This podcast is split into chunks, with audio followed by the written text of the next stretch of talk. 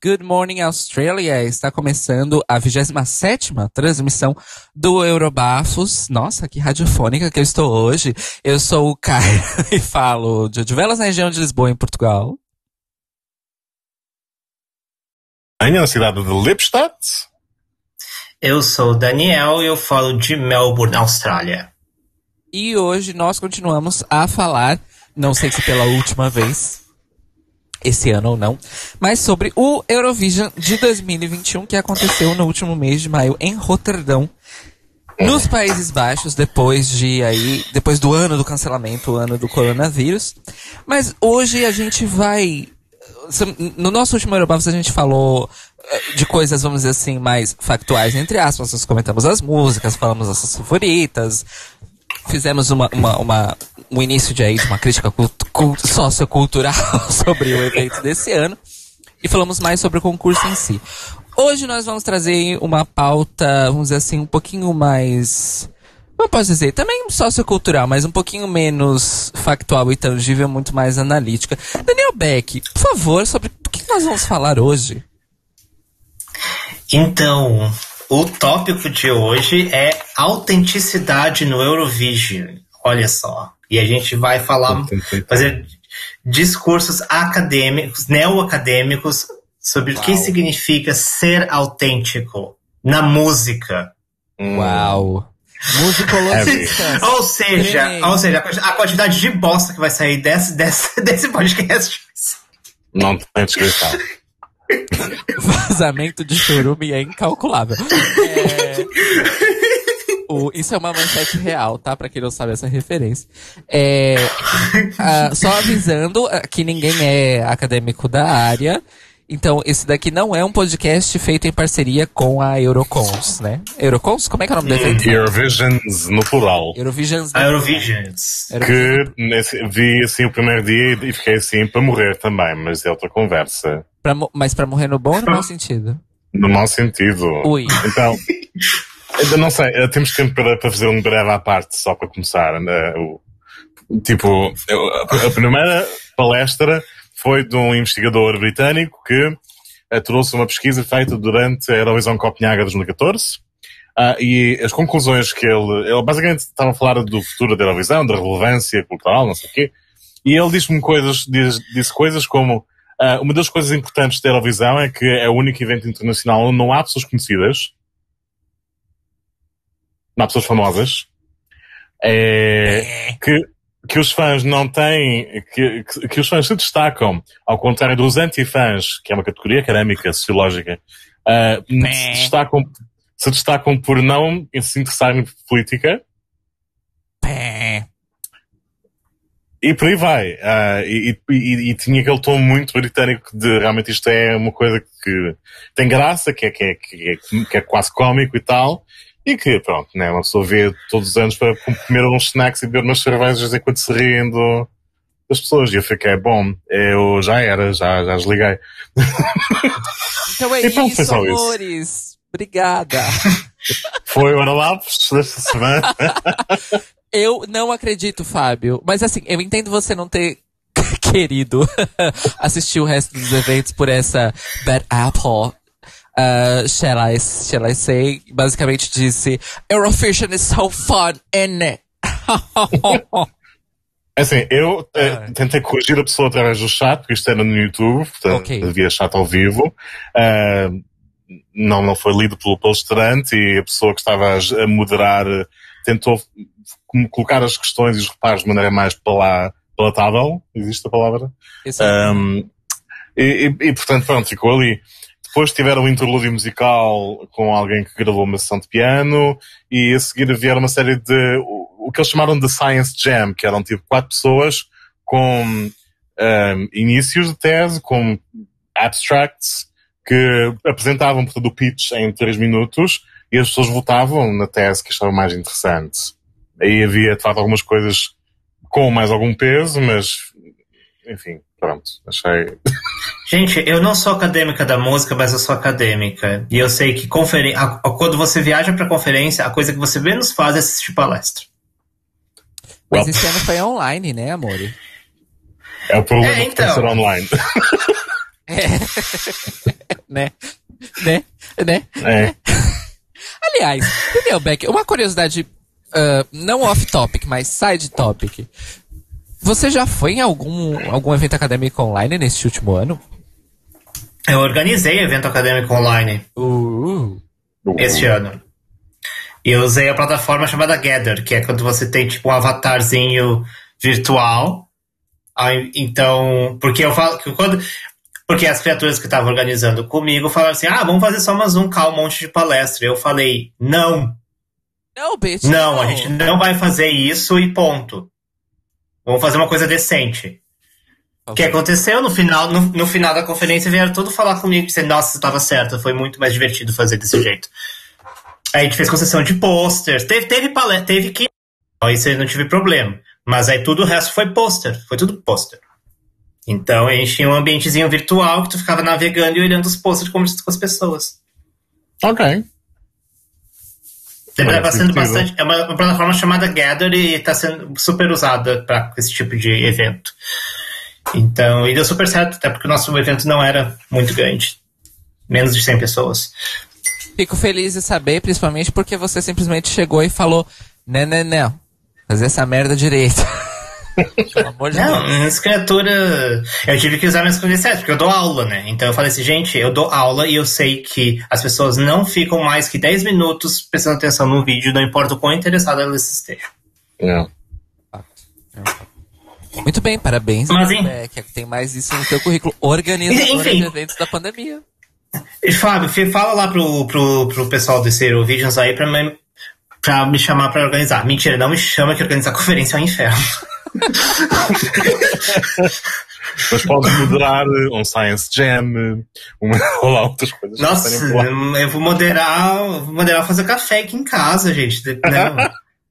é aquela coisa assim, você, ah, vou organizar, vai ser legal, vai ser fulfilling. E realmente foi, não vou negar, mas assim, uma vez. Mas fazer café em casa também é fulfilling, pronto. Exato, exatamente. Assistir, ficar, assisti, ficar assistindo uh, Come of the Storm 10 vezes seguida no loop também é muito, é bem fulfilling, por exemplo. Uhum. Ou, ou Birds, ou, ou Sanomi, ou, uhum. sabe... É importante, mas eu gostei de, oh. gostei de saber que a, que a sua conferência deu certo. Fiquei triste que o, o tal do Eurovisions. Enfim, é. Daí tá bom, acho que a gente tem que submeter o um artigo sobre autenticidade. É, que que é a nossa tese. A nossa eu tese. amo três pessoas sem credenciamento, credenciais nenhumas acadêmicas. Não, você, você é audio, audiovisueira. Visueira! ênfase na zoeira, portanto. Pois, exato. Ai, Jesus do céu, né? Meu diploma me condena, isso sim. Não, a gente, a, gente, a gente dá o truque. O truque é o seguinte. Ah, dá, dá, pra, dá pra citar Deleuze no nosso artigo? Eu odeio Deleuze. Eu sei, por isso que eu tô falando de chato. Ah, é, você sabe. Você tava lá quando, quando eu falava mal da professora que dava Deleuze. Enfim, é, a, gente pode, a gente pode tentar dar um truque, fazer um Frankenstein. O Frankenstein é o seguinte: a gente pega a experiência profissional do Fábio como redator. Aí a gente pega o, o, só o seu título de PhD e a gente pega o meu diploma numa área. Uma área que tá ali do lado, não é área, mas tá é ali adjacente, do lado. adjacente. tá ali do lado. E a gente faz esse Frankenstein para dizer que a gente pode apresentar um trabalho. Adoro que a minha contribuição é só o meu título, é exatamente. Porque não é muito diferente de como a academia funciona de qualquer jeito, enfim. E tá dito. E o tema do Orobato de hoje é Academia Slender. Venham, venham. Ai, gente. Ai, ai, Enfim, ai, ai, academia Slender mas... de uma pessoa que trabalha na academia, ou seja, nós temos aqui lugar de Você... fala, louca. Mas é, mas é, gente, eu não tô mentindo. hot gossip, hot gossip. Hot, hot, hot Academia Gossip, sempre gosto. Ah, enfim, ai, ai. gente. Mas então, Beck, autenticidade. Assim, eu quero, introduza eu, o nosso tema nesse nosso então, Euro, deixa eu introduzir. Então, temporal. O que, o que, por que, que a gente está querendo falar sobre isso? Uh, porque, a, pelo menos o que eu tenho visto na bolha de comentários sobre o que aconteceu no Eurovision 2021. Uhum. Em particularmente o que muitas pessoas estão dizendo que o top top 5 foi autêntico no sentido do, é autêntico no que sentido? Em oposição a outras performances, digamos, mais que eu chamo de manufaturadas, digamos assim. Uhum. Coisas quando você tem um. Uh, coisas como, por exemplo, talvez, talvez o exemplo mais emblemático desse, desse ano foi El Diablo, onde gente tive uma música que começou na Alemanha, passou de mão em mão, foi parar no Chipre e por, juntaram com. chamaram uma artista que or, de, de, ornava com aquela música. Uhum. Então foi toda uma. Então, ao contrário de, por exemplo, França, onde você teve uma cantora compositora com a sua música fazendo o seu rolê. Ou a Islândia também, um outro exemplo, digamos. Uhum. Então, você, então essa, esse que a gente está falando. Então, ao grande papo um dos papos que está acontecendo na bolha é que a Europa está cansada das coisas manufaturadas, das coisas de músicas de produção em massa, vindas de. Eu não sei como é que você chama, estúdios? O que, que é o Symphonics? É um estúdio? De... Como você... O Symphonics é um. É o que? Uma agência? O que, é que eles chamam? Até onde eu entendo, eles são tipo um production team. Eles são um time de produtores. É um production team. Igual, igual é, é, porque eles são. Eles, eles é, pelo que eu entendi, a estrutura deles e o que eles fazem, como eles trabalham, é muito parecido com o, o, o Xenomania. Que eu nem sei se existe mais, mas enfim, o Xenomania, eles eram o, o Eles foram um grupo de produtores responsável lá no começo do, desse século por, uh, vamos dizer assim, renovar uh, o som do, da música pop comercial zona mesmo, assim, comercial zona, uh, que, que era feito no Reino Unido. E a grande vitrine deles como, como production team foram as Girls Aloud. E as ah. Girls Aloud se destacaram não só porque elas vieram de um, de um reality show, mas porque elas foram um produto de reality show que fez sucesso e que tinha letras e produção que era totalmente diferente do que os outros grupos estavam fazendo na época. Que é meio que as Spice Girls trouxeram na outra década. É, a diferença é que as Spice Girls não tinham um time de produção. Elas tinham dois compositores, que eram. Eu esqueci o nome deles, eles são famosos. E aí a grande questão das Spice Girls é que elas escreviam as próprias músicas. Então, tipo, uau! Não acredito. Um girl group que escreve as próprias letras. E as Girls. Aloud também passaram por esse processo, em que é a partir do segundo disco, porque o primeiro disco é o contrato do, do reality, né? Elas têm que cumprir o contrato do reality no primeiro disco. Depois a carreira segue é responsabilidade delas e dos empresários, né? O, uhum. o programa de TV não, não se envolve mais. Aí elas começaram a compor. Uh, também. E elas escreveram letras até o último disco, inclusive. A, uhum. Na coletânea das Girls Aloud, que comemorou os 10 anos delas e ao mesmo tempo anunciou o fim do grupo, todas as músicas inéditas foram compostas por elas e eu acho que quase todas têm a Nicola como letrista quase principal aí. Uh, Nicola que virou a compositora mesmo, ela agora compõe para fora, ela vende música. Uh, mas é isso. E eu acho, e eu citei essa história das Gazoladas especificamente porque para mim aí é onde mora a distinção que o público no geral faz entre o que é fabricado e o que é autêntico. Porque uh, a indústria da música, culturalmente falando, acabou capitalizando a oposição que não existe na prática entre cantautor e artista pop. É assim. Então você tem uma separação de mercado entre as pessoas que apreciam a música autêntica de uma pessoa que compõe, canta e faz tudo. E aí do outro lado, entre muitas aspas, você tem a Britney Spears. Hum. Que tem hum. literalmente uma vila que constrói aquilo que ela apresenta. Uma vila de gente. Uh, e aí convencionou-se a, a, vamos dizer assim, opor essas duas, essas duas margens do mercado fonográfico uhum. como se elas fossem opostas. O que não é verdade na prática. Uh, quando eu digo na prática, não é só em termos conceituais da música em si, mas como a indústria da música funciona também, isso não é. Porque cantautores compõem para artistas pop Uhum. E artistas pop também compõem para si mesmos e para outros artistas. Então, assim, essa coisa não é tão preto no branco. E eu acho que no Eurovision especial, como você tem várias seleções nacionais completamente distintas umas das outras, eu acho que é muito mais fácil emular essa oposição entre o que é autêntico e o que é fabricado, porque as, as, as canções que são escolhidas por NFs, elas têm duas coisas a favor delas para serem consideradas autênticas. A primeira porque é voto público. Esse é o primeiro patamar de autenticidade, porque se, se aquilo é, foi um voto popular, então aquilo, olha, isso realmente é. Isso, as pessoas gostam daquilo, então aquilo é, aquilo é válido, aquilo é real. Aí se você traz um exemplo como o da Bárbara Pravi, que além de tudo ela é cantautora, aí você atinge o ápice da, do conceito de autenticidade, porque você tem uma pessoa que canta, escreveu e compôs a própria canção e além de tudo ela foi escolhida. Olha só como ela é real. E aí você tem a seleção interna do Chipre, em que foi uma canção que, como você disse, teve um caminho inteiro até ela ficar pronta.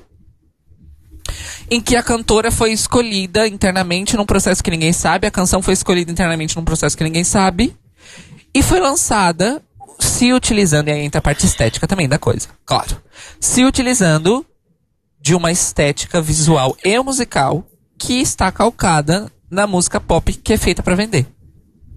Então isso é o fabricado. Hum.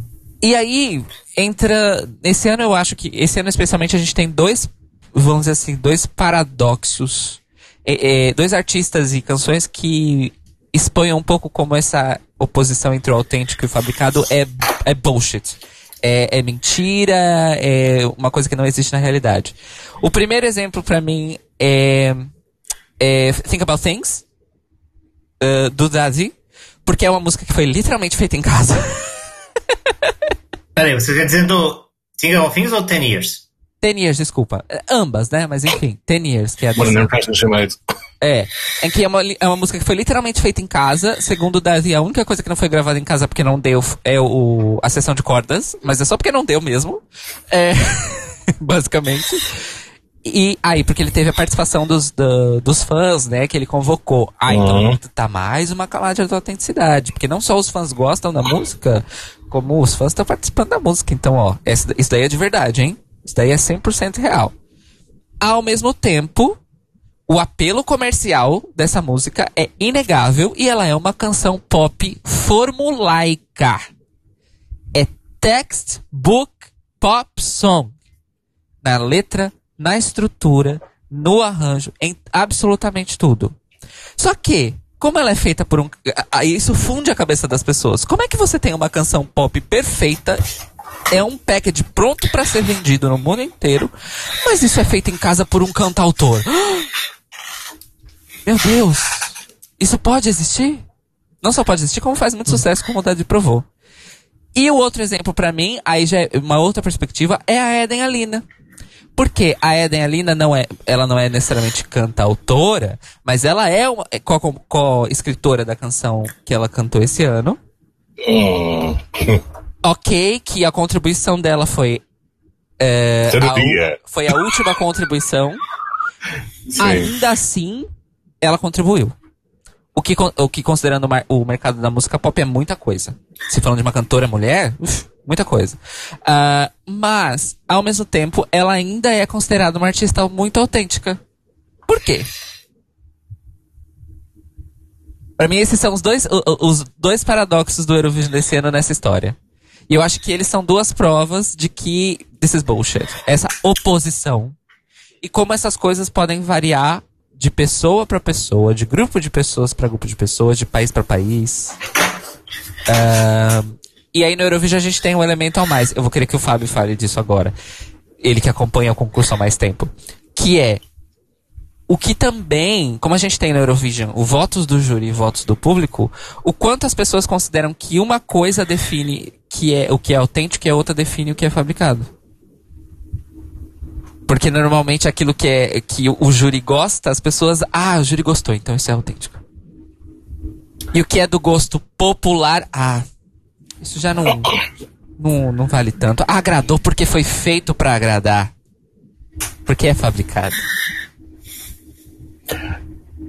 May I? Com certeza. Okay. Eu falei okay. demais, me perdoa. Não tem problema.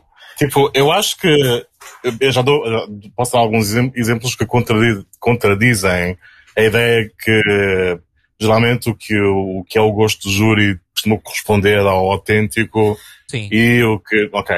Tipo, 2015, uh, poderíamos concordar que uh, Heroes é um pacote feito completamente para tipo, fazer checkbox em tudo o que é Sim. o clichê e foi o voto do júri for reasons de que a Suécia, não sei, e o povo estava muito em cima da, da canção italiana que, sendo pop opera, podes interpretar como ah, é cheio de classe, desde, desde isso é, é muito fatela, é muito, muito, muito fleiro, porque é pop opera.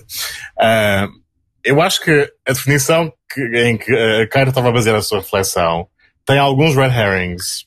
Sim. Porque, porque por exemplo, uh, uh, eu sou uma das pessoas dentro da bolha que, tava, que achou que este ano, este ano, nos últimos anos, tem havido uma, uma certa evolução, uma mudança, se é evolução ou não, não sabemos, uh, no que toca ao que é que sai, o que é que é mais bem sucedido no, no programa ou não. E eu pessoalmente usei o termo autenticidade para descrever algumas coisas que passaram, que tiveram sucesso este ano. Mas a forma como defino não se prende necessariamente com haver cantautores ou não, embora eu acho que um, isso tenha sido um elemento comum este ano. Mas o, é, quando eu falo em canções que são feitas por comitê, para agradar, etc., a minha opinião prende-se com pacotes que, que, sendo mais comerciais ou não, estão feitos para preencher clichês televisivos que são geralmente desfasados. Tipo, a canção tem que ter uh, estrofe, refrão, estrofe, refrão, ponte e não sei o quê, e tem que ter uma, uma mudança de nota no fim, e, tem, e se houver uma diva melhor ainda, tem que haver fireworks e montes de coisa acontecendo no palco, ou então dançarinos em pacotes de cinco. Um, se, quanto mais loud, melhor. Portanto, temos o You're My Only One da Rússia, por exemplo, a seguir o Heroes, não é? Quanto mais espampanante, melhor. E isso é um tipo de coisa que funcionou temporariamente e que eu acho que estamos a sair dessa vaga. Independentemente do género musical. Porque, por exemplo, temos canções pop além da Islândia. Temos a Grécia, que apesar daquele não staging funcionou. a Malta. Malta, pronto, apesar de Malta ficou uh, no top 10 do público sequer? Ou... Não, não, não, não. Ah, você está falando só de público. Estou dizendo no geral, tipo, eu nem sequer. Eu, eu, eu, eu sinto que Malta é quase um semi-flop na medida em que o público não apanhou na final, na semifinal gostou. Mas pronto. Malta, a gente encara Malta como flop porque a gente achava que, que, era, que era contender para ganhar. Pois, se calhar. Mas se você olhar de uma maneira mais geral, mais, mais. É o melhor resultado de Malta desde a Chiara, desde a última da Chiara. Pois aí tem, é tudo relativo, não é? Pronto. É, é a história de malta andar a jogar com as apostas e a meter dinheiro onde não deve, pronto. É, enfim. Mas, quando eu defino uma, quando eu, tipo, olho para, para o top e, e penso, ok, estamos a seguir uma época de música mais, não vou usar o termo real, mas enfim, menos empacotada, não estou a falar de géneros, pop versus outra coisa qualquer, tipo, não estou a seguir a linha Salvador Sobral, estou a seguir a linha de uh, música que funciona de facto no mercado, seja qual for o género, e que não é empacotada para uh, agradar um gosto eurovisivo, que é uma coisa super artificial, e que, que na verdade nunca existiu. Uh, em vez de seguir esse, esse tipo de, de, de, clichês, é música que poderia funcionar perfeitamente no mercado, que, que, que, que, que vende, que tem seguidores a sério, seja qual for, se for uma banda, se for um cantor-autor, etc. Não interessa. Uh, o, o, o, exemplo da Suíça, a canção é semi-comitê, na verdade, porque hum. os autores vêm completamente desgarrados. A Suíça usa um sistema de bandcamp tal como a MBR alemã. É? As canções vão para lá, misturam num saco e, e fazem uma parceria do cantor certo com a canção certa, supostamente. No caso suíço até funciona, no alemão não. mas é, se formos ver por aí, é, apesar de o, o, John entrar no fim com, com a letra, suponho eu, por ser em francês, é, a canção não vem propriamente toda da cabeça dele, não é? E no entanto resulta. E resulta porque de facto tem os seus méritos, apesar de ser muito semelhante a, a, a uma famigerada arcade. resulta, não é? É uma canção que, que, que sobreviveria no mercado real. E além disso, outro componente que eu costumo apontar no que se toca à visão, o essencial sempre é aproveitar aqueles três minutos que estão no palco para estabelecer uma ligação emocional com o público. Uh, há coisas que são demasiado empacotadas e formulaicas e não funcionam, porque a pessoa em casa se sente nada, se sente fria, não é? Ao ver aquilo, como poderá ter sido o caso de países como a Suécia este. Uh, e há casos em que a coisa é empacotada, mas resulta que impressiona, tipo Rússia 2016, não é? Aquela tecnologia toda. Arcade. Arcade, lá está, porque Coldplay finalmente chegou à Eurovisão. E, não é? é? Pode ser empacotado e funcionar, mas a questão fulcral é, é, mais do que a fórmula, o importante é estabelecer essa ligação, essa impressão da autenticidade com o público, que é o que algumas pessoas dizem ah, o importante na, na, na arte é ter verdade, não é? É uma coisa que algumas pessoas dizem. Que é a impressão que as pessoas têm de que a pessoa do outro lado está a comunicar com elas, não é? Uh, e isso é um fator essencial. No passado, calhou haver várias canções tipo formulaico que avançaram por uma série de motivos, porque as pessoas não arriscavam fazer outra coisa na Eurovisão e porque o júri inflaciona coisas apacotadas, realmente. Uh, mas agora finalmente estamos a ter mais países que arriscam com música que funciona no mundo real, no mundo real, fora da televisão, e está a recompensar. Não é? Uh, tipo, a Itália faz isso automaticamente porque a não seleção nacional que tem funciona com base em artistas com pelo menos um disco já, já no mercado. Se tiverem mais, melhor ainda. Portanto, vê-se em Sanremo, estabelecem os singles da temporada inteira e, portanto, a seleção deles marca o mercado. Se não funciona ali, não funciona entre os italianos e, portanto, até que funciona no resto do continente tudo o que eles mandam. Uh, outros países fizeram boas apostas, temos os GoAway, que eu estava cheio de medo por eles, mas afinal de contas resultou. Uh, enfim, uh, há uma série de fatores que, que são um bocado aleatórios ou que mudam de ano para ano, mas a componente emocional tem que estar ali.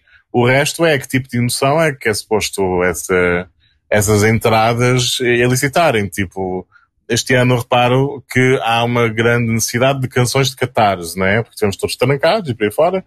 Portanto, as pessoas têm necessidade de expor e de libertar emoções. E, portanto, temos sucesso de Maneskin, temos sucesso de Go Away, temos o sucesso dos Blind Channel e por aí fora, não é? é outros anos, a, é, a emoção que se pretende é outra. E por aí vamos. Não tem a ver com uma fórmula. Este ano também reparei que as atuações com mais sucesso são, foram as que tiveram staging com elementos reais, ou seja, físicos, versus coisas como um, nem sequer usaram muito a realidade virtual, mas seja como for, não tanto animações em LEDs, mas, mas toda uma componente física, elementos físicos, não é? Isso também beneficia certos países, porque imagino, é a minha teoria, que as pessoas sintam falta de ir a concertos. Portanto, algo que os lembre a estarem numa sala de de espetáculos funciona. Depende. Mas a componente emocional tem que estar lá. The logo is a heart, bring your own. So, então é isso. Beck. Então, eu queria. É engraçado você comentar esse último ponto que você falou. Porque eu tava ouvindo o podcast aqui, que é o Alce, Alce Vision, hum. e uma coisa que eles comentaram que, pelo menos a, a visão, a opinião deles é que quem se deu bem em 2021 são uh, performances que pareceram performances ao vivo, ao contrário de performances que pareciam performances, parecia que era um videoclipe. Uhum. Uhum. Certo. Então, esse, quem, quem, quem conseguiu passar a impressão que realmente é, como você falou, um, um concerto, se deu bem. No uhum. caso do Maneskin, claro, mas também Right Channel. Yeah. Uh, eu diria também a Islândia. Sim. Eu diria. A própria uh, Bárbara, não é? Tipo. É, é, é, que pra mim, pra mim, acho que a grande. A grande exceção disso é a Suíça. Porque a Suíça. A, hum. não, pra mim não é uma coisa. Pra mim. Porque, ao contrário, tipo. A Suíça, para mim, parece algo. Não, eu não diria que é algo que parece um videoclipe, mas parece ser aquela coisa tipo. Performance art. Assim, tipo, ah, a gente vamos usar. Vamos usar me parece ser algo mais feito para televisão. Digamos mas assim, em todo caso, esse intuito. Mas no caso dele, da, da Suíça, mantém-se na mesma questão do é, tem componentes físicas, é, é, é, tangível, não é? portanto, acho que inconscientemente continua a transmitir uma ideia de, de hum. não é, de estares lá com, com, com ela. Porque uma, porque uma das coisas que, obviamente, o podcast comentou foi, tipo, a performance da Austrália, e aí comentando uhum. assim, ah, como que o fato de não estar no Rotterdam prejudicou a Montaigne, e uma das coisas que eles falaram assim, ah, para nós, o, um dos casos é que a performance da Montaigne, por motivos óbvios, parecia muito um videoclipe. Uhum. Certo. Ao contrário de uma performance ao vivo. Uhum. E. Mas. Então, é. Mas uma coisa que é que para mim, assim, tipo, voltando à questão da autenticidade, para mim, uma coisa que para mim. Uh, não é muito claro e por que, que tem tantas nuances é, é a questão da, entre o 100% autêntico e o 100% fabricado. É a questão da performance toda, tipo, gente, as pessoas pensam muito na música, mas existe toda a questão da performance. Uhum, sim. Então, então, por exemplo, ah, a Bárbara, ah, ela compôs a música, cantou a música, mas na questão da performance, ela não, tava, ela não foi ela diretora de, de, de palco dela mesma. Uhum. Então, houve houve pessoas em volta dela que tudo bem que certamente ela teve o dedo dela, mas ela, mas houveram, houve um, um grupo de pessoas em volta para criar aquela performance. Então aí é que entra o que eu estava a dizer, que é a percepção de autenticidade, que é tu estás a conseguir ter uma ligação com o público, né? E ela. Mas, yeah. Mas ao mesmo tempo, e aí ao mesmo tempo, aí é outro extremo que a gente tá falando que é o Diablo. Ah, Tipo, não, não, não, foi como, não foi como se a Helena não tivesse nenhum dedo. Tipo, não pegaram a Helena e jogaram assim: essa é sua música, essa é sua coreografia, esse é o seu figurino, dança e canta. Não, eu tenho certeza que ela teve o dedo dela na coreografia e no figurino também. Hum. Porque, tipo, não, não consigo imaginar que ela, que ela que vai fazer a Ela pode não, não ter composto a música, mas ela chegou e falou: ah, isso funciona para mim, isso não funciona. Eu tenho, então, você dizer que ela não fez nada a não ser cantar e dançar, eu acho que isso acho que chega a ser um, pouco injusto pra, eu, pra artista. Eu que eu tava então, dizendo que. Sim, desculpa. Não, então, não, mas o que eu tô dizendo isso é porque. Eu digo sempre, até por mim mesmo, que a primeira pessoa que você olha para uma coisa como é o Diablo e é assim, tipo, nossa, é fabricado. Ou Voices. Nossa, já pegaram o Tussi e jogaram o Tussi ali e é isso. Não, o Tussi, ele, ele mesmo comentou que ele fez mudanças no próprio figurino porque, porque ele queria. Então, então para mim, eu, eu tô falando dessas coisas porque para mim existe essa coisa.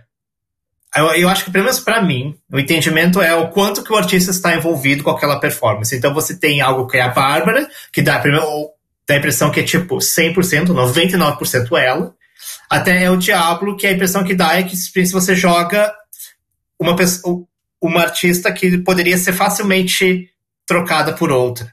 Hum. E que, tipo, ah, tá, é. Jogaram, chegaram pra Helena e falaram assim: é isso que você tem que fazer. E a Helena falou: ah, tá, é isso.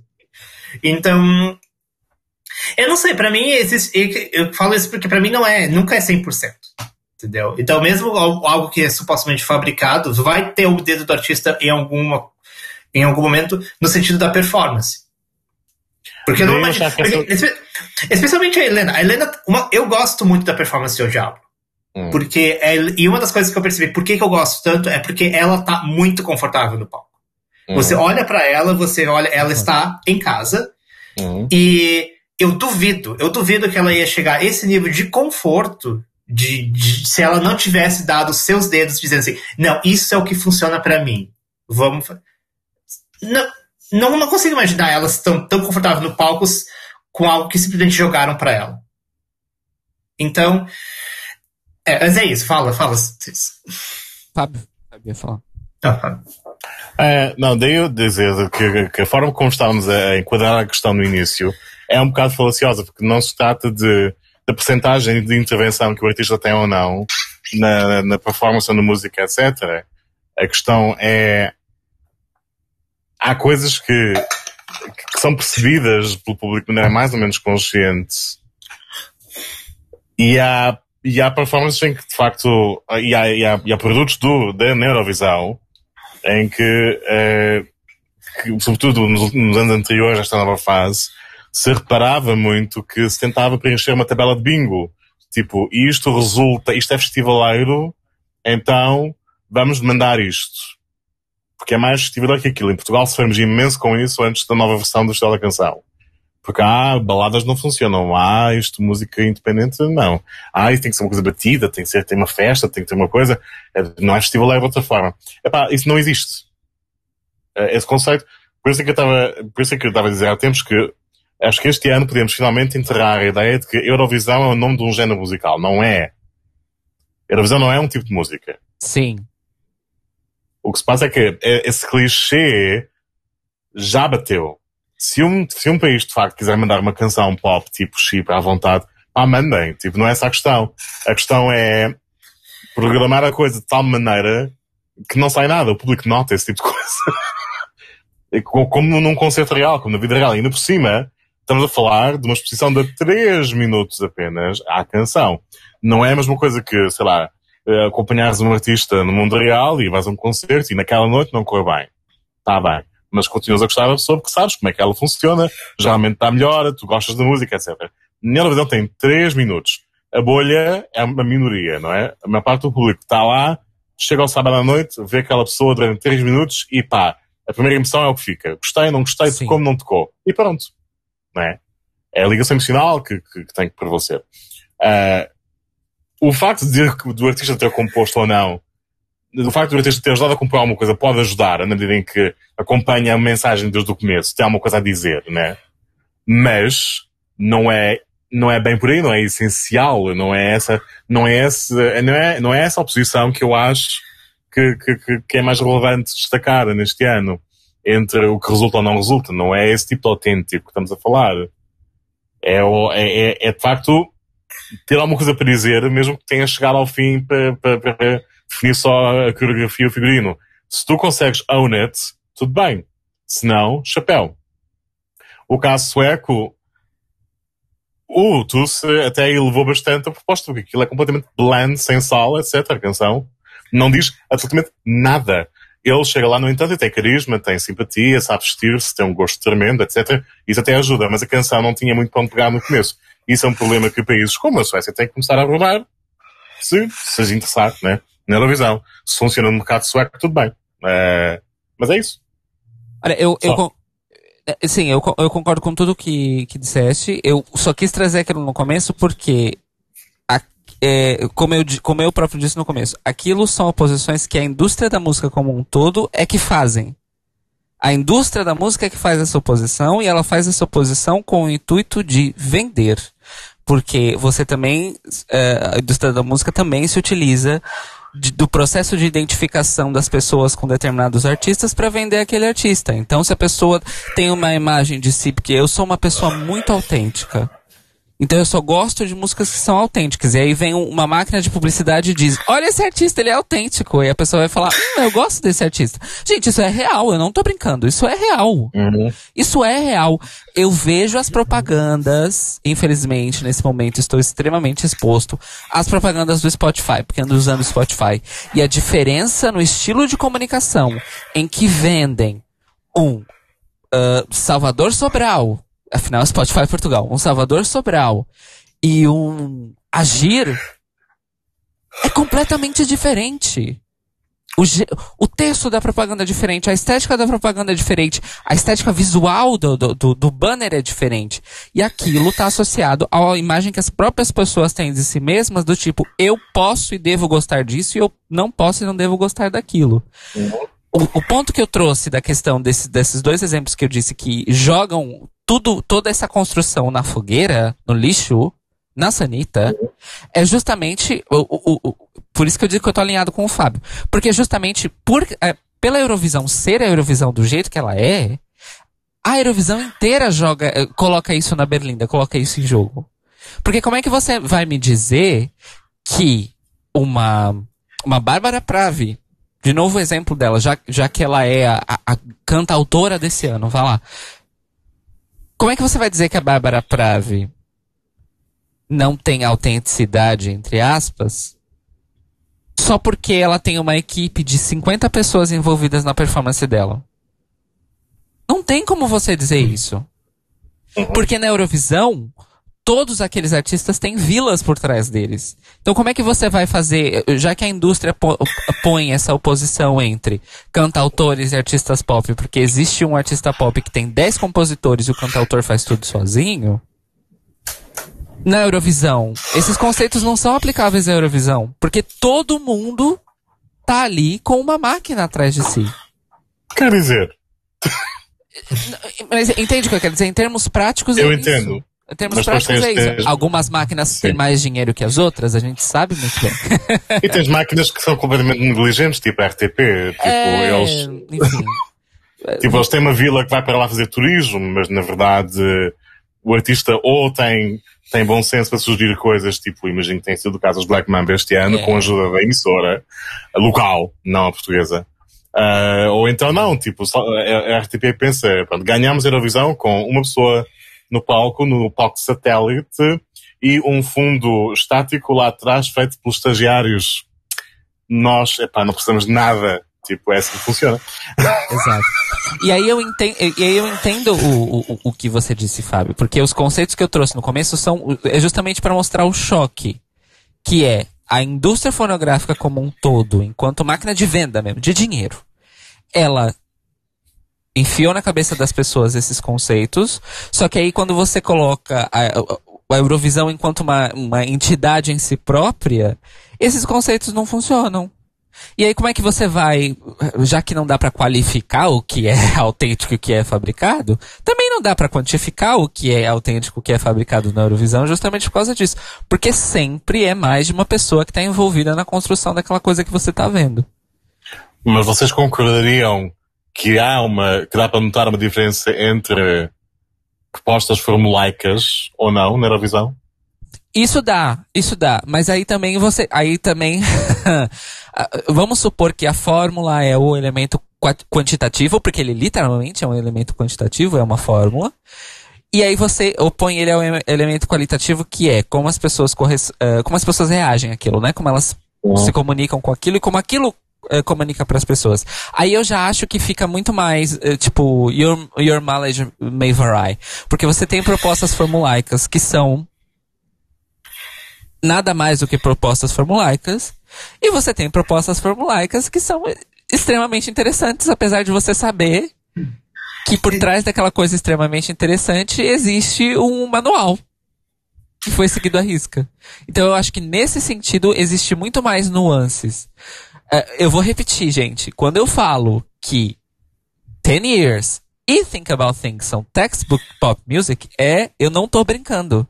A estrutura dela é a mesma estrutura da música pop que é feita desde os anos 70. É a mesmíssima estrutura. Qual é a questão aqui? Você tem Aí entra o que o Beck falou, a performance faz toda a diferença. Primeiro que você tem o Dazi, que é. Ele tem carisma se ele quiser engarrafar e vender, ele consegue. Você tem quem está com ele no palco, você tem a proposta visual, e aí você tem mais uma questão de autenticidade aqui. Porque eles fizeram questão de levar para o palco uma coisa que parece que, que parece não, que é, grita, nós fomos nós que fizemos isso. Que aí já é, o, outra nuance também muito complicada de avaliar. Vamos dizer assim. Uh, mas é isso. Mas por que, que eles trouxeram isso e deram essa impressão? Porque em todo o resto das coisas que ele faz, eles fazem e ele faz fora da Eurovisão, está alinhada com aquilo que ele apresentou na Eurovisão. Então eu acho que isso também tem o um papel. O extra Eurovisão de cada um daqueles artistas, eu acho que também tem um papel na percepção de autenticidade, uh, como o Fábio bem disse. Então, se você tem, ah, sei lá, Natália Gordienko, que ninguém sabia absolutamente nada sobre ela, e ainda ela tem, coitado, ainda tem o azar de estar associada a um nome como Kirkorov, que é um, que é um nome tido como o fabricante, uhum. o fabricante, o manufaturador, aí fica complicado a pessoa querer ser percebida com alguma autenticidade. Agora, Dadi não, Dadi faz tudo em casa, é família e amigos. Todo o resto das músicas que ele apresentou nos, nas outras NFs estão alinhadas com aquilo que ele vem fazendo desde sempre. Ele evolui dentro daquela estética dele, mas aquela estética é dele e ele levou a estética dele para a Eurovisão. Então, uau, como ele é autêntico. Mas a música dele é uma música pop perfeita. Executada à perfeição. É, pergunta rápida. Ziti Boni é formulaico? Uh, aí tem outro contexto cultural. Um outro contexto cultural. Porque ninguém. Não, formulaico pra rock. Pra, então, pra rock. É, essa é a questão. Essa, essa é a questão. essa é a questão. Qual é a complicação cultural dessa pergunta? Ninguém nunca discute fórmula pra rock and roll. Mas elas existem. É, a, única, a única questão é, é, é Oh, ok, para rock é uma canção que se parece, parece com muitas outras, Sim. obviamente, desde os anos 70, whatever. É a estética deles, blá. Às vezes, nem sempre. Eles têm, na verdade, muita coisa que não é coisa nos álbuns. Mas, uh, a questão do formulaico ou não é basicamente qual é a intenção. Sim. Estás a tentar preencher uma, uma tabela de bingo para ganhar um concurso, porque quem é mais loud ganha, tipo, na tua cabeça, não é? Ou não, não é? É uma coisa que tu ias fazer de qualquer maneira ou não. não é? Hum. é tipo... Não, mas aí eu, eu pergunto no, por causa da, do, do que o Caio falou em relação ao Dadi. Hum. Tipo, Dadi. Porque pelo Dadi compôs uma música pop form, que é formulaica, mas com uma origem por trás que é, digamos, autêntica. É, hum. mas.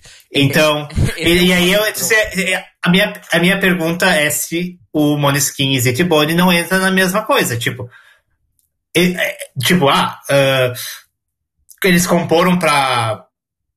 como uma questão formulária para ganhar o concurso? Não, acho que não. Mas, imagino que não. Mas. Mas acho que, de, mas fora isso, existe uma fórmula musicalmente falando, existe uma fórmula sendo seguida ali? E para mim soa que sim, porque para mim é aquela coisa assim, é, tenho estrofe, refrão, estrofe, refrão, ponte, refrão. Sim, Gente, ela... isso é a fórmula básica, básica, básica. Isso é uma canção. note, que, note que isso não é uma eu não tô falando, eu não tô criticando, gente. Então, uhum. mas é, é só tipo uma observação pra, pra mim, porque pra mim a pelo menos a estrutura da música, para mim, ela é muito. Se encontra e tudo que é música rock. Não só pop, mas também músicas rock. Sim. sim, sim, mas é porque a, a, estrutura da canção, quando eu digo pop, obviamente quando eu falo pop, eu tô falando do pop comercial, mas eu posso extrapolar isso, a estrutura da canção popular como um, um todo, vamos dizer assim, como um todo. Uhum. A questão aqui, por que, que eu acho que o Dazi fez o, o Perfect Pop esse ano, e não ano passado, é, na verdade, mais centrado no tema da canção do que necessariamente na estrutura dela. A estrutura dela favorece porque ela é familiar, ela é conhecida, ela é test, tested and proven. Aqui, para mim, é o tema. Porque hum. Think About Things tem. Aí eu já vou entrar uma coisa bem mais subjetiva, but bear with me. Think About Things, além de ter um tema completamente unusual na música pop, não é um tema usual na música pop. Não é. Músicas pop comerciais não falam sobre recém-nascidos. Não falam sobre o, o, o, amor que os pais têm pelos filhos. A menos que sejas a Celine Dion, tá aí. Ah, mas pronto, né? Uh, e, curiosamente, a Eurovisão tem. Uau! A Eurovisão tem um histórico, porque existiu uma outra canção feita para, para uma filha na Eurovisão, que é Save Your Kisses for Me. Hum. Então a Eurovisão ela é tão estranha que até na coisa mais inusual já, ah, já fizeram antes. uh, mas para mim essa é a questão. Ten Years é uma canção de amor sobre um relacionamento e como ele ama a esposa. Tem Desculpa, esse é o tema mais batido da história da música pop. Vocês sabem quantas canções chamadas I Love You estão registradas no Reino Unido? E eu tô falando só do Reino Unido, porque é só de lá que eu tenho esse número. Conta, conta. São mais de 500 mil canções registradas no Reino Unido em direitos autorais que se chamam I Love You. Uau ao longo da história, tá, gente? Não tô falando que é desse uhum. ano, mas enfim. Mais de 500 mil canções registradas, chamadas I Love You. Boa parte dessas canções nunca viu a luz do dia, porque você registra a canção e às vezes a, a canção nunca nem é feita, né? Uhum. Uh, mas você registra lá a canção, a sua letra, a sua composição e põe o um título.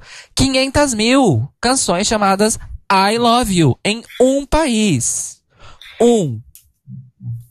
Yeah. Então, quando eu digo que é o ele cometeu o crime perfeito foi porque ele foi, ele fez uma canção pop que literalmente poderia ter sido feita por 10 mil artistas pop do mundo inteiro, dos mais comerciais aos mais indies, mas ao mesmo tempo, por causa da proposta estética, por causa do intérprete, por causa das pessoas que estão com ele, ao mesmo tempo não poderia ter sido feita por outro grupo de, por um outro grupo de pessoas.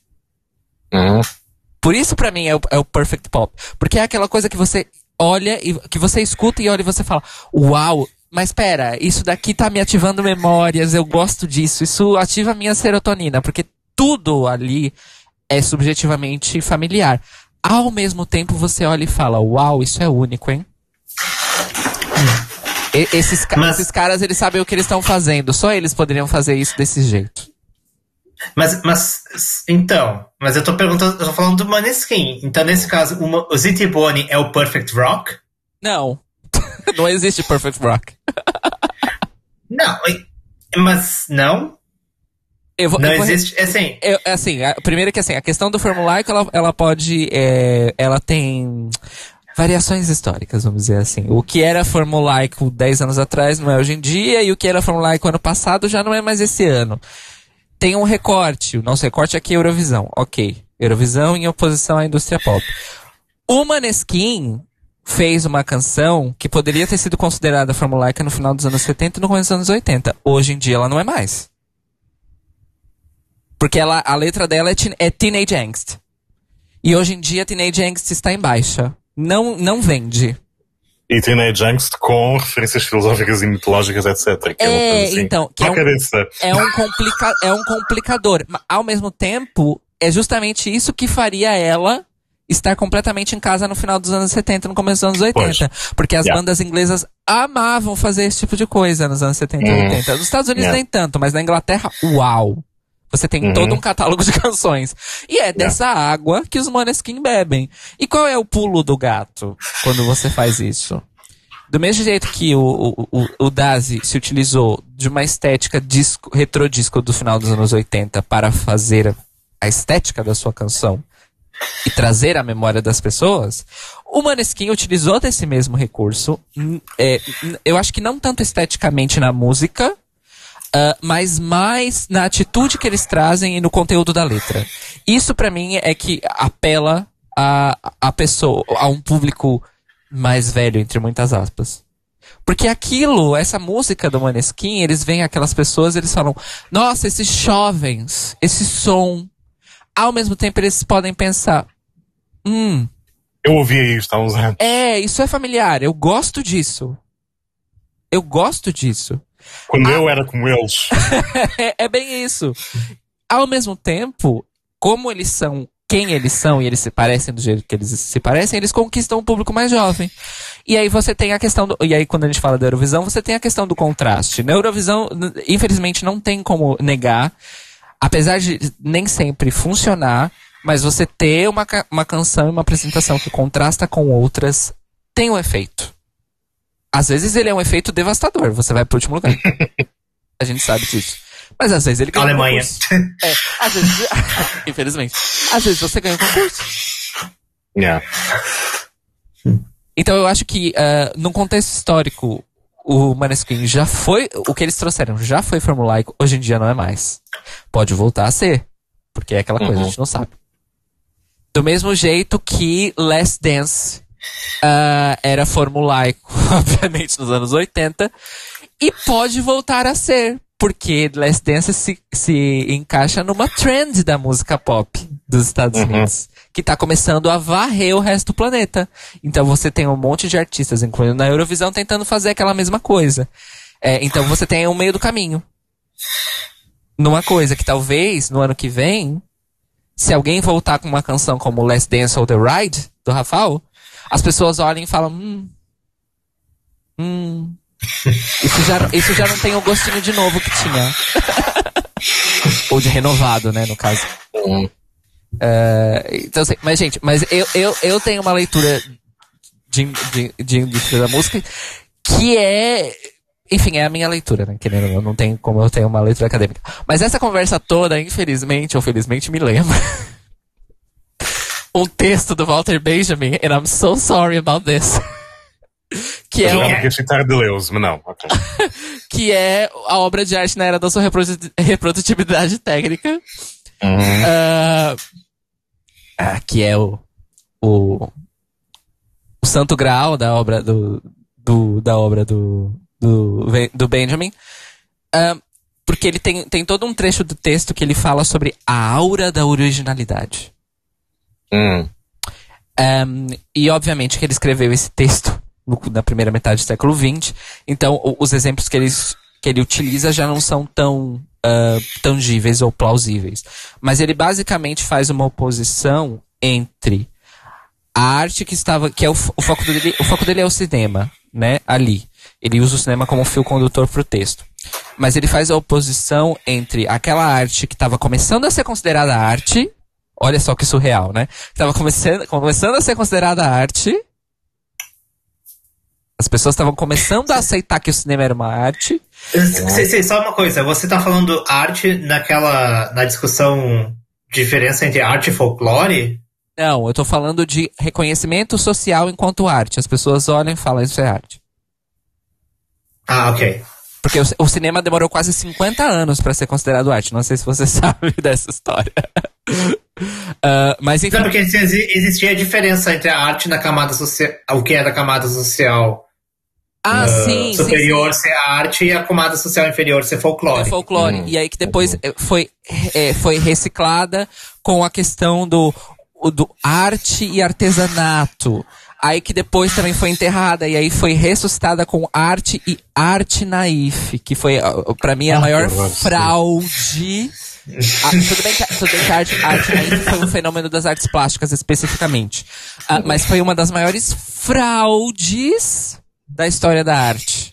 Foi, é, é, foi, é, inclusive eu preciso, eu nunca, eu nunca, Fábio, você sabe quem foi que inventou esse termo? Desgraçado? Conta-me lá. O arte naif, quem foi que inventou esse termo? Eu nunca soube. Pois, eu também não sei. Uh, o que me disse. Não, eu nunca soube quem não, inventou. Porque, não. assim, na, nas aulas, nas pouquíssimas aulas de história da arte que eu tive, é, é meio jogado como, ah, e aí a partir de um momento as coisas começaram a ser chamadas desse jeito. Mas, enfim. Mas isso é um bocado como boa parte dos movimentos que não, não são auto gerados. Tipo, alguns têm os seus nomes porque há uma escola por trás, lançam Exato. revistas como manifestos e tal, por aí fora. Como o surrealismo. Como o surrealismo, né? Então, uh, e, outros é sempre uma, há sempre um consenso geral do tipo, ah, alguém, há uma, uma crónica aqui, uma crónica ali, e no dia seguinte já, já virou o termo comum entre os jornalistas, e verdade, não é? Hoje em dia seria assim. Exato. Uh, Exato. Os neologismos. Não sei se há alguma coisa que aconteceu de parecido na altura, uh, mas... É a, a, a, música, Beck, isso que você trouxe. A música especificamente, ela tem um, uma coisa que, graças a Deus, não é usada mais, mas foi muito popular entre, inclusive na academia, dentro da academia da musicologia, que é a oposição entre música e musak. Ah, sim. Música Uau. de elevador.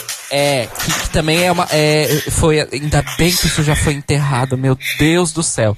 Uh, talvez, talvez tenha sido a coisa mais elitista que aconteceu na história da musicologia e a musicologia é elitista por si só. Então, pense, calculem. O vazamento de chorume foi incalculável. Mas graças a Deus ninguém mais leva isso a sério. Então, não tô falando da arte versus folclore, tô falando da arte versus o que o povo gosta que, que, na época não tinha exatamente um nome definido. Mas enfim, aí ali para os anos 40, para os anos 50, as pessoas, os acadêmicos, enfim, as pessoas que é, do, definiam que era arte começaram a falar: ai, cinema, se calhar, cinema é arte, hein? Olha, acho que é. Aí o Walter Benjamin fala isso. Aí qual é a questão da aura da originalidade? Ele fala: então por como é que você vai manter o discurso de que o que define arte é originalidade quando você tem uma forma de arte que é tecnicamente reproduzível? Uhum. Não só ela é tecnicamente reproduzível, mas ela é feita para ser especificamente. Porque se ela não for, ela não cumpre a sua função. Uhum. Ah, ele isso seria. destrói o conceito da aura da, da arte. Ele destrói completamente. Eu amo. Só pra, só pra. Isso seria, por exemplo, em oposição ao teatro, por exemplo, que é algo que tem que ser feito ali improvisado? Então, é, depende, porque... Ah, improvisado não, mas ensaio, mas assim... É porque assim... Ao vivo. Uh, ele, tra ele traz o cinema justamente para, uh, vamos dizer assim, reposicionar as outras artes também. Principalmente as artes performáticas. Porque ele defende um ponto de que uh, se o cinema é a primeira. Na verdade, o cinema é a segunda, mas foi o primeiro a ser considerado arte. A primeira teria sido a fotografia, mas a fotografia só foi começar a ser considerada arte depois do cinema. É uma história extremamente complicada, inclusive. É, se o, o, cinema é uma arte que depende da reprodutibilidade técnica para cumprir a sua função para existir, então a gente tem que rever o teatro, a literatura, a dança e a música. Uhum. Porque elas também são artes tecnicamente reproduzíveis. A literatura, porque você tem a imprensa, Uhum. O teatro e a música, porque você tem texto e você tem partitura. Uhum. E a dança, porque na época você tinha as coreografias registradas literalmente como roteiros instru instrutivos. É, é, enfim, era roteiro cênico de palco. Hoje em dia você já tem Adivinha quem é o suporte da reprodutibilidade técnica da dança? O vídeo. É, então, ele questiona isso. Ele questiona, então fala, pera, o que o cinema está trazendo, então, na verdade, não é novo. O que o cinema está tá trazendo existe há milênios. É... Tá, mas, mas então, ok, mas aí entra a questão, tipo, qual, então a gente, eu não tô dizendo que é isso que ele tá dizendo, mas seguindo por esse caminho, então, a, a, a, menos que algo seja 100% improvisado no palco, sem nenhum tipo de documentação prévia, não é arte. E é isso que ele está tentando desconstruir. É algo assim. Não, não é isso. Não é isso. A questão é que a aura, então... da, a aura da originalidade da arte era inteiramente baseada nas artes plásticas, porque durante séculos ou milênios as artes plásticas foram, foram consideradas a arte que define todas as outras. Uh, e, e, and I blame that on Europe, I'm sorry, mas é verdade. É, significa que se aquela peça não existir unicamente como aquela peça, ela não é arte. Então, mas lá está, isso leva a um furo. Obviamente que existe um furo no argumento, senão não teria havido esse, claro. esse texto do Benjamin. Mas, então, é, seguindo o, o, que o Beck se calhar está a dizer, então como é que se consideram os livros artes na forma antiga de pensar? Ah, então, mas é, esse era o conceito, né? Os livros não são a arte, a obra era a arte literária.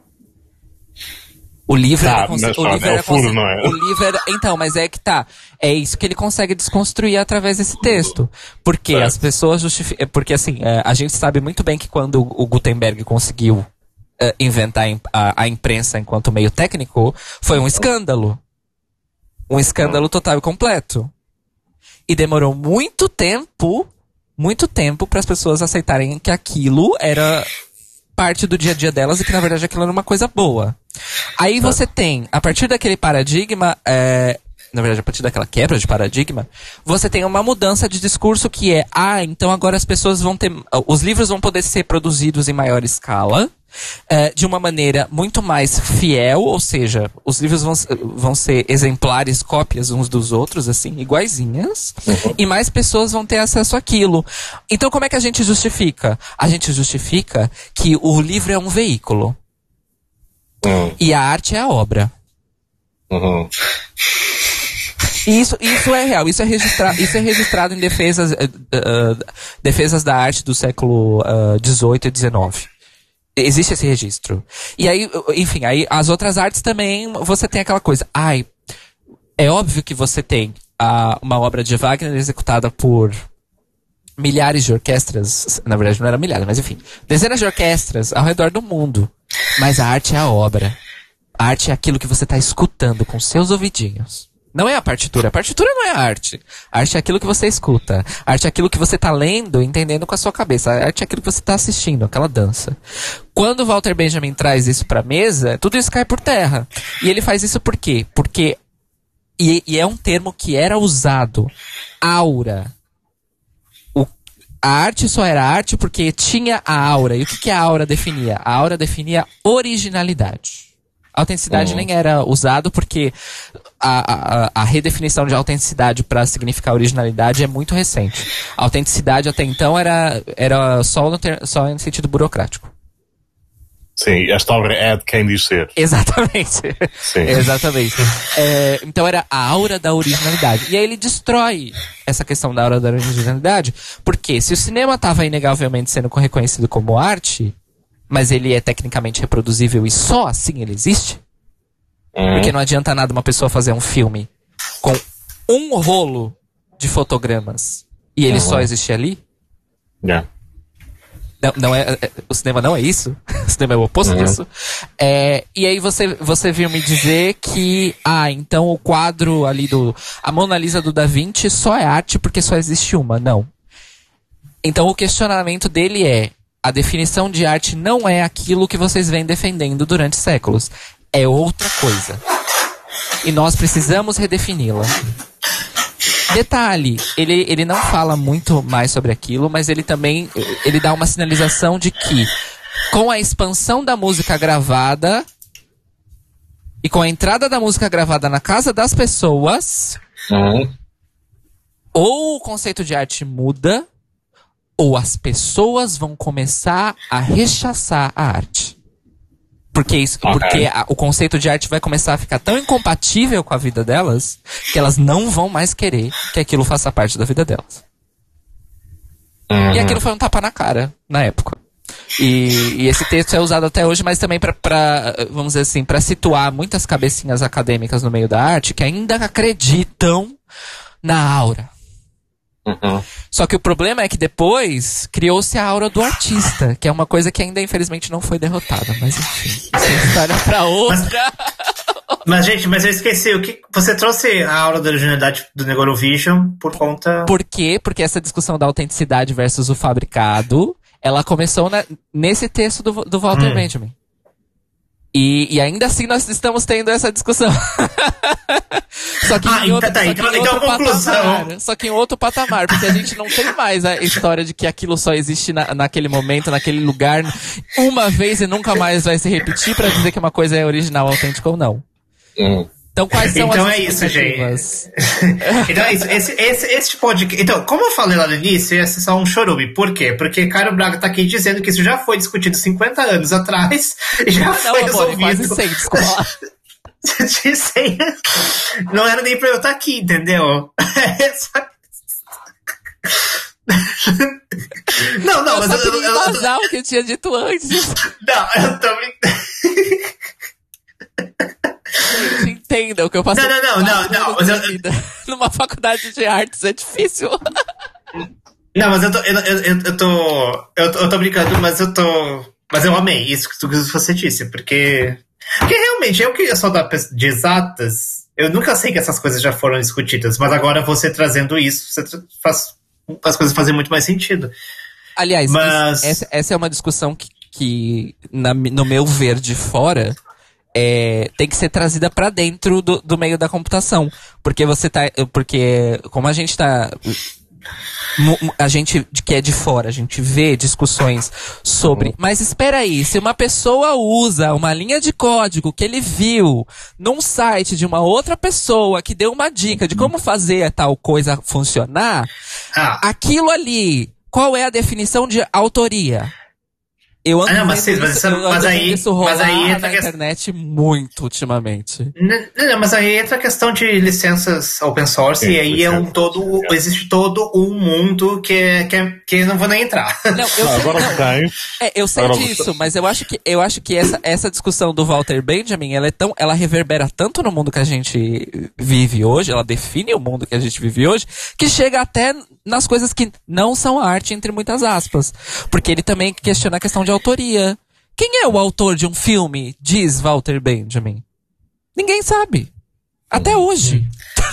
Quem, quem, quem, que, quem que fez a performance Voa Lá? Quem? Agora, no, no meio das exatas, tens é uma tentativa literal de reimplementar a hora da originalidade em formatos digitais, que são as NFT. Ah, então, amigo, eu vou te contar que se o Walter ben, Valtinho Benjamin, como a gente chama ele carinhosamente, tivesse vivo na era dos NFTs, ele teria cometido um araquiri.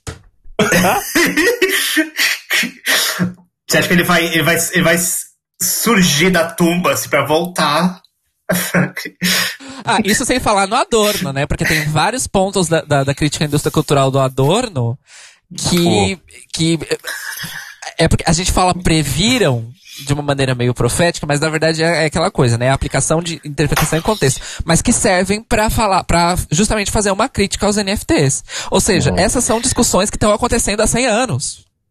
gente, é. e elas não acabam nunca. E agora tens o Tim Berners-Lee a leiloar o código-fonte da da, World Wide Web, não é? Em NFT, portanto temos... temos tá eu gostaria que as pessoas parassem de... Olha, a gente fala de Walter Benjamin de Adorno, até do Deleuze. Mas tudo que eu gostaria é que as pessoas deixassem de ser ridículas. É só... ah. eu, eu gostaria de fazer esse apelo. É isso, gente. Essa é a conclusão do Europapos de hoje. Pessoas, por favor, deixem de. Não sejam ridículas. Mas enfim, Ai. desculpa. É, e esse, na verdade, esse podcast, eu vou mandar esse podcast para o Eurovisions, para eles nos considerarem para o ano que vem. Olha só, eu fiz citação acadêmica duas.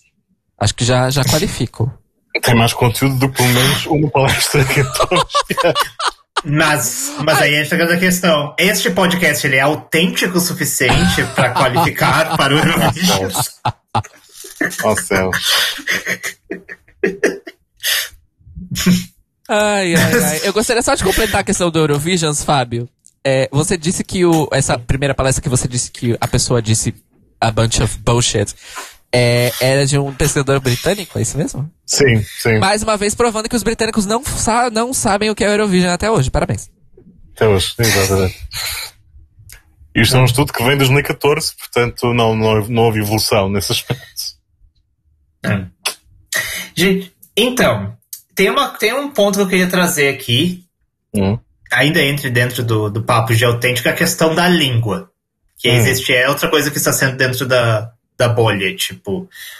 Ah, não, agora. É porque pra mim eu acho que está conectado no sentido assim, ah, não, os artistas estão contando na sua língua natal, portanto são autênticos. Uh. Veja, por exemplo, o Go, é, então, por exemplo, o Goei vindo com a música em ucraniano, nossa, autêntico, Panesquinha, Bárbara e tal. Uh, e aí existe esse papo também dentro do mostrando, ah, nossa, que as pessoas estão uhum. mais abertas a músicas em outras línguas, e estão votando, o público está votando em músicas em outras línguas e tal. Tipo, então, a, gente, a gente ignora um pouco o fato de, de a Islândia e Finlândia serem inglês, né? então, a questão é, eu, eu, eu, diria que o público sempre esteve aberto a qualquer língua, porque na verdade quem é que presta atenção ao que é que seja, mesmo em inglês. Uh, enfim. E uh, o que se passa é, as delegações achavam durante muito tempo que era fundamental ir para a Eurovisão com canções em inglês. Muitas delegações. Daí entra a questão outra vez do fabricado no contexto televisivo, que é o artista não sabe falar inglês, mandam-lhe com uma canção em inglês, a pessoa aprende a letra foneticamente, não sabe mais nada e vai para o palco despejar aqueles sons e está feito. E isto funciona. Não. Vamos sair dessa. Nossa, Finalmente. E, Fábio, esse ponto é, para mim, é muito essencial. E aí, falando especificamente do Eurovision né? Uhum. Porque é, essa questão da língua como marcador, né, de, de autenticidade, ela também vai pelo ralo justamente por isso que você disse, porque a e também aquele questionamento, o quão autêntico é você fazer, é você decidir usar uma determinada língua na sua canção com o único propósito de atingir o maior número de pessoas possível. Pois, é, é isso e outras coisas que costumam ser clichê, ou costumavam ser clichê na Eurovisão, que entram na questão, então vamos agora deixar essa fase Sim. do fabricado, tem a ver com isso, com opções que são feitas para supostamente chegar a um maior número de pessoas e que nem sequer se confirmam. Mas como toda a gente está a fazer o mesmo, passaram muito tempo por uh, padrões eurovisivos como esse, não é? Tem que ser em inglês fãs portugueses que estejam a ouvir sabem desta, não é? Há anos e anos a chorar temos que mandar canções em inglês, senão, senão não passamos, e depois mandamos uma e queixamos na mesma. Pronto. eu, eu acho que isso também pode ser analisado uh, historicamente no Eurovision nas mudanças de regras, né? Em, na questão do, das línguas. Uhum. É, porque assim, eu não sei se, se tu sabes, Fábio, dizer quais foram os motivos das mudanças que aconteceram ao longo dos anos em relação a isso. Motivos oficiais, não sei se existem declarações propriamente ditas, mas a questão é, nos anos 90 tinhas a Irlanda a ganhar basicamente e o Reino Unido de vez em quando a maior parte dos concursos, e no caso a Irlanda consecutivamente, e isso deixou de acontecer a partir do momento em que os países começaram a poder cantar nas suas na língua que quisessem, não é? Portanto, supõe-se que a língua, a regra antiga, cada país canta na sua língua apenas e pronto, uh, beneficiava desnecessariamente países anglófonos. Exceto Malta. yes. Mas o, nos anos 90 era apenas júri, né? Não havia voto televoto. Além disso, havia a questão do júri, sim. Então é interessante, porque o, ah, o júri estava. O júri que teoricamente deveria ser o não enviesado através dessas coisas, na verdade, então, estava sendo enviesado pela língua. Então, tá, tivemos... júri... por isso é que eu acho que quando se fala em agradar ou o que é que seja, o júri costuma ser o exemplo do, do clichê ou do padrão do fabricado, etc. Porque eles são os que caem mais facilmente por esse tipo de coisas, a boa parte das vezes. Porque nos anos 90, a aura do Celta mesmo que fake, não é? Estava a dar, portanto a Irlanda ganhava sempre. uh, como antes passámos, nós passámos 30 anos na Eurovisão a recompensar a chanson française. O rock veio e foi e nunca teve representação, não é? Porque o júri andava sempre a cair pelo mesmo tipo de género de música, não é? E, e, e há montes de maneiras de ler isso, se calhar com, com elitismo, não é? porque há este tipo de canção, é que é elegante, é que é bonito, porque a Eurovisão também tem essa, né? Canção que é bonita e que deve ser exaltada e tal. Era chanson durante muito tempo. Tal como a canção também levámos não sei quantas décadas a, a favorecer o cancionismo nacional, que é o nosso equivalente em português. Hum. Mas tem a ver com isso. Ah, ah estão sempre enviesados. Favorecem sempre alguma coisa. Tá hoje em dia favorecem a maior parte das vezes, coisas que sejam radio friendly, não é? Daí isso vai ser, ser o que é no concurso. Agora, mesmo que o público não sinta nada, uh, canções que, que caiam num, num, num padrão mais safe, mais seguro, são compensadas. Geralmente. Não só, mas geralmente. Sim. É, yeah, mas aí entra, se a gente olhar a era do televoto, que são os anos 2000. Aí nós... Quando é que começou o televoto? Só... Quando é... Quando... Quais, foram os anos que foi só televoto? Então, o, te... uh, o televoto, só televoto. Eu acho que 2009 foi o último. Não me recordo exatamente. O televoto começou a ser implementado uh, na Eurovisão 97 em 98 passou a ser a maioria, embora alguns países continuassem com o júri. Uh, e nota-se desde logo em 97 a diferença. Tipo a Islândia, em 97 manda o primeiro cantor abertamente gay de sempre, não é? Com aquela performance que vocês sabem, vocês viram 97. Hum. E os poucos países que tinham televoto favoreceram muito mais a canção islandesa do que os países com, com voto de júri. Começa logo aí. Mas, um, e, e, acho que uh, no ano 2000 já éramos só televoto. Mas acho que parou Acho que parou em 2009, mas não tenho certeza. Hum. Porque, porque daí entra a crítica do, do, do só televoto, né? Que aí nós tivemos aí. Mas entras naquela questão do. Ah, ah, ah, que, que acho que a Caro já aflorou, né? Que é. Ah, o público vota no que gosta, vota no que lhe dão. Isto é o gosto. Se, as pessoas votam na, nas, nas avózinhas russas que não cantam, mas têm uma, uma padaria montada no palco uh, e votam naquilo, só não votam mais naquilo porque havia o Euphoria em 2012, é porque o público gosta daquilo, é porque só mostram aquilo, não é? Eu, eu diria que na Eurovisão nós tivemos aquelas, aquela fase negra de, negra de, de, de, de, sombras, de não ver, não ver visão nenhuma à frente. De canções que, tinham, que não tinham, de facto, sequer a pretensão de serem musicais, porque eram só trolls em funcionamento, nós tivemos essa fase porque, porque, as delegações insistiram que isso funcionava, não é? Não é que o público na vida real estivesse tão inclinado a ouvir esse tipo de coisa. Na Eurovisão, no entanto, mandavam hum. ao palco isso. Mas, e, mas é que acho, né? Sim, mas é que, por exemplo, eu lembro de 2009, que um Fairy Tail, que era tipo assim, ai meu Deus, Fairy Tail. Assim, pelo que me contam, foi uma coisa assim, que assim que surgiu o Fairy Tail, todo mundo achou, já, já tinha anunciado como vencedor do Eurovision antes mesmo de ter ganho o MGP. E foi assim, e foi Fairy Tail, Fairy Tail, Fairy Tail até o final do Eurovision. Suponho que sim, não me lembro, mas acredito. Foi, tipo, aparentemente foi, foi isso, não se falava em nenhuma outra música. Aparentemente a Islândia foi, Aparentemente a Islândia ficou em segundo por acaso, porque alguém tinha que ficar em segundo. Hum. E aparentemente em 2010 foi mais ou menos a mesma coisa com a Lena. Era tipo Lena, Lena, Lena, Lena, Lena, e a gente sabe-se lá que vai ficar em segundo. Mas é a Lena. É isso. Acabou, não tem. Uh, e... e, 2013, Emily the Forest também, isso eu lembro-me que tipo, foi desde sempre apontada como a favorita. Não sei porquê também.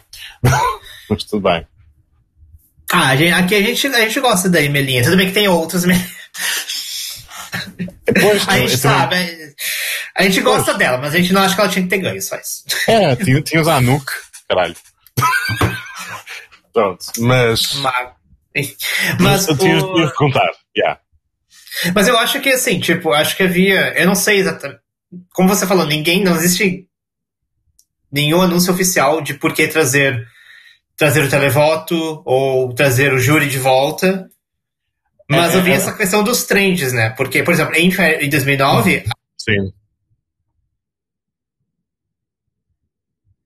Folk, o, os Manford Sons, acho que, acho que bem no auge do Manford Sons, talvez. Ou já tinha passado, eu acho. Eu tinha ideia que os Manfred Sons vêm depois, mas não sei. Eu, na verdade, não, não sei até hoje o que é que explica a Fairy Tail ter ganho. Mas tudo bem. Não sei, aparentemente. Mas, é, é, é, é que... eu não sei. Não, mas eu não, acho, mas, eu acho que Mumford, Mumford Sons foi depois. O, o, depois, o auge deles foi depois. Yeah. Não, pelo que me contam, eram que era o tipo de música que estava tocando na época e quando surgiu alguém que trouxe isso para o vídeo, foi, é, só, é só isso que existe. É assim, é, é, eu sempre entendi o regresso do júri como uma forma velada de dizer estas pessoas da, da Europa de Leste estão a envenenar o concurso com coisas que nós no, no Oeste achamos sem, sem, sem gosto. Uh, e, e, nós que desistimos do concurso ainda temos o direito de, de, de estar a queixar em relação a isso. Ah, Ou seja, teve é? isso também. Pois, porque tens casos de, de sucesso, como a Darka Serduchka, que quase ganha, né? Pronto.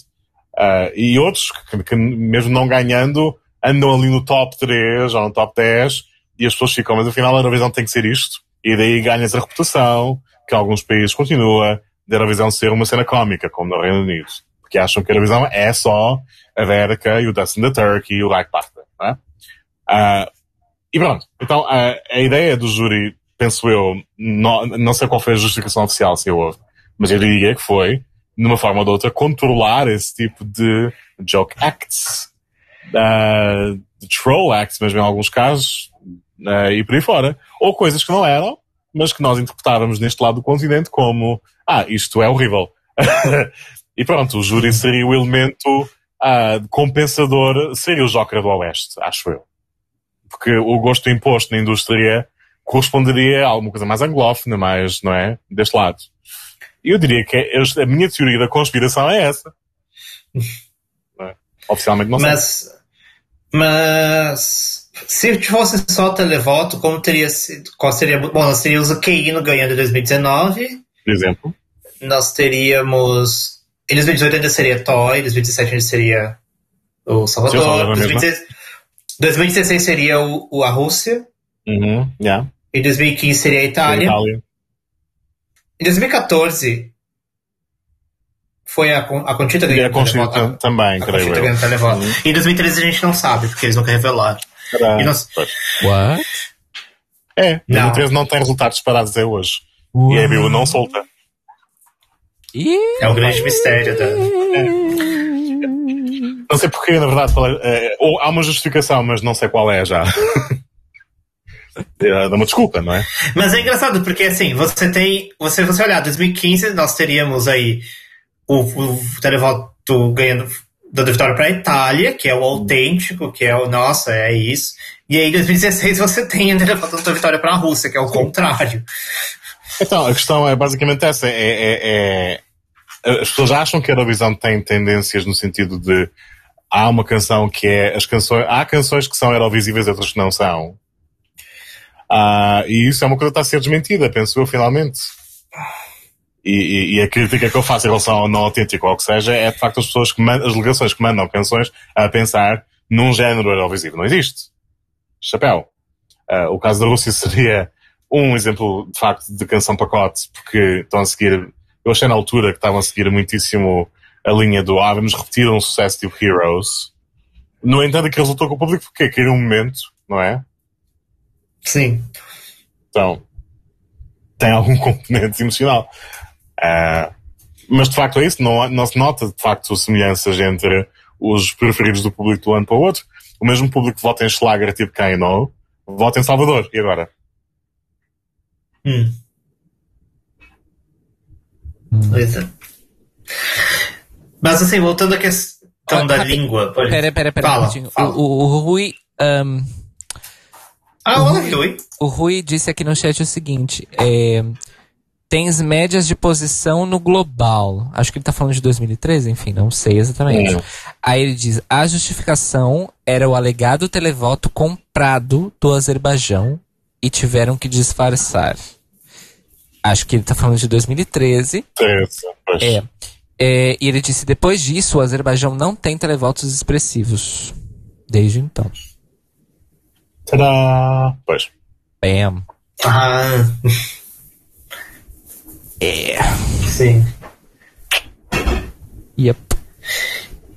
Enfim, gente. Mas. A questão da língua. Mas voltando então à questão da língua. Sim. Então. Uh, como.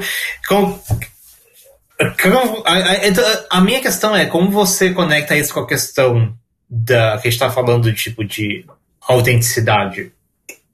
Um, porque ao mesmo tempo que você tem, tipo, a questão de. Porque, por exemplo, eu não. Assim. Das canções, digamos, dicas fabricadas. Acho que são todas em inglês, pelo menos desse ano. Talvez. Imagino. E talvez por razões porque as equipas são multinacionais e, portanto, não é? Talvez. Eu não sei como é que. Não sei como foi. Uh, Loco Loco, no caso. Mas acho que Loco Loco foi composta por elas, né? Mas continuo a dizer que enquadrar a questão da língua com a questão do autêntico não é bem essa, não é, não é esse o, não é esse o enquadramento. É, não, não, não, eu, eu, sei que, mas, mas, mas a questão, mas aí, mas, mas existe essa coisa de quando as, as canções são fabricadas, elas vêm em inglês. É isso que eu estou. Ou não, porque tens o caso da Suíça que é semi-fabricada, né? Aquilo também vem no bootcamp. Ah. E no entanto, pronto, entra o Johnny, portanto eles querem fazer. Aí é que está. Se, se a delegação suíça achasse, é pá, o francês já deu, língua ultrapassada, chanson, isso já é, isso é outras décadas, nós vamos forçar o John a cantar em inglês. O coitado, pronto. Se o forçassem a fazer isso, teríamos um caso daquilo que eu descrevo como canção pacote porque fazer, gostariam de fazer alguma coisa para preencher uma tabela de bingo e verificar, ah pá, inglês é que é, não vamos discutir sequer e vamos forçar o rapaz a fazer uma coisa que é, que é, que não, que não é o tipo de trabalho que ele costuma fazer, mas que nós achamos que funciona na Eurovisão. Porque isto aqui é Eurovisível, isto aqui é festivaleiro. No entanto, deixaram-no cantar em francês e acho que a letra é dele e pronto. É diferente, não é? Não é que a língua em si tenha sido uma componente determinante. É a mesma história que nós falávamos há, dia, há semanas em relação aos Black Mamba. Não é para eles cantarem em inglês que são mais, uh, que, são, que, são, mais, uh, que são menos genuínos ou o que seja. Toda a, toda a carreira deles foi, foi em inglês, à exceção de um, de um single ou do outro. Hum. Aí tem, não é?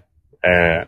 Se é natural para, uma, para os Black Mamba, e ainda por cima tendo em conta o género musical, mandarem canções em inglês. É o que eles fazem. não foi porque alguém na RTP decidiu, olha, na Eurovisão isto só funciona assim. Então façam isto ao zero, não é? E isso é a diferença. E é essa, é essa a polaridade que eu, que é, em que eu tenho estado a falar, geralmente. Não do, ah, este, este pacote é mais comercial, logo, uh, logo é menos autêntico. Não é essa, não é esse o, o emolduramento. Sim. É, eu estou tentando. Mas é, é que, é que uma das coisas que tem se falado bastante é, é o fato de a gente ter um, um top 3 puramente não inglês, que é algo que não acontece desde 90 e.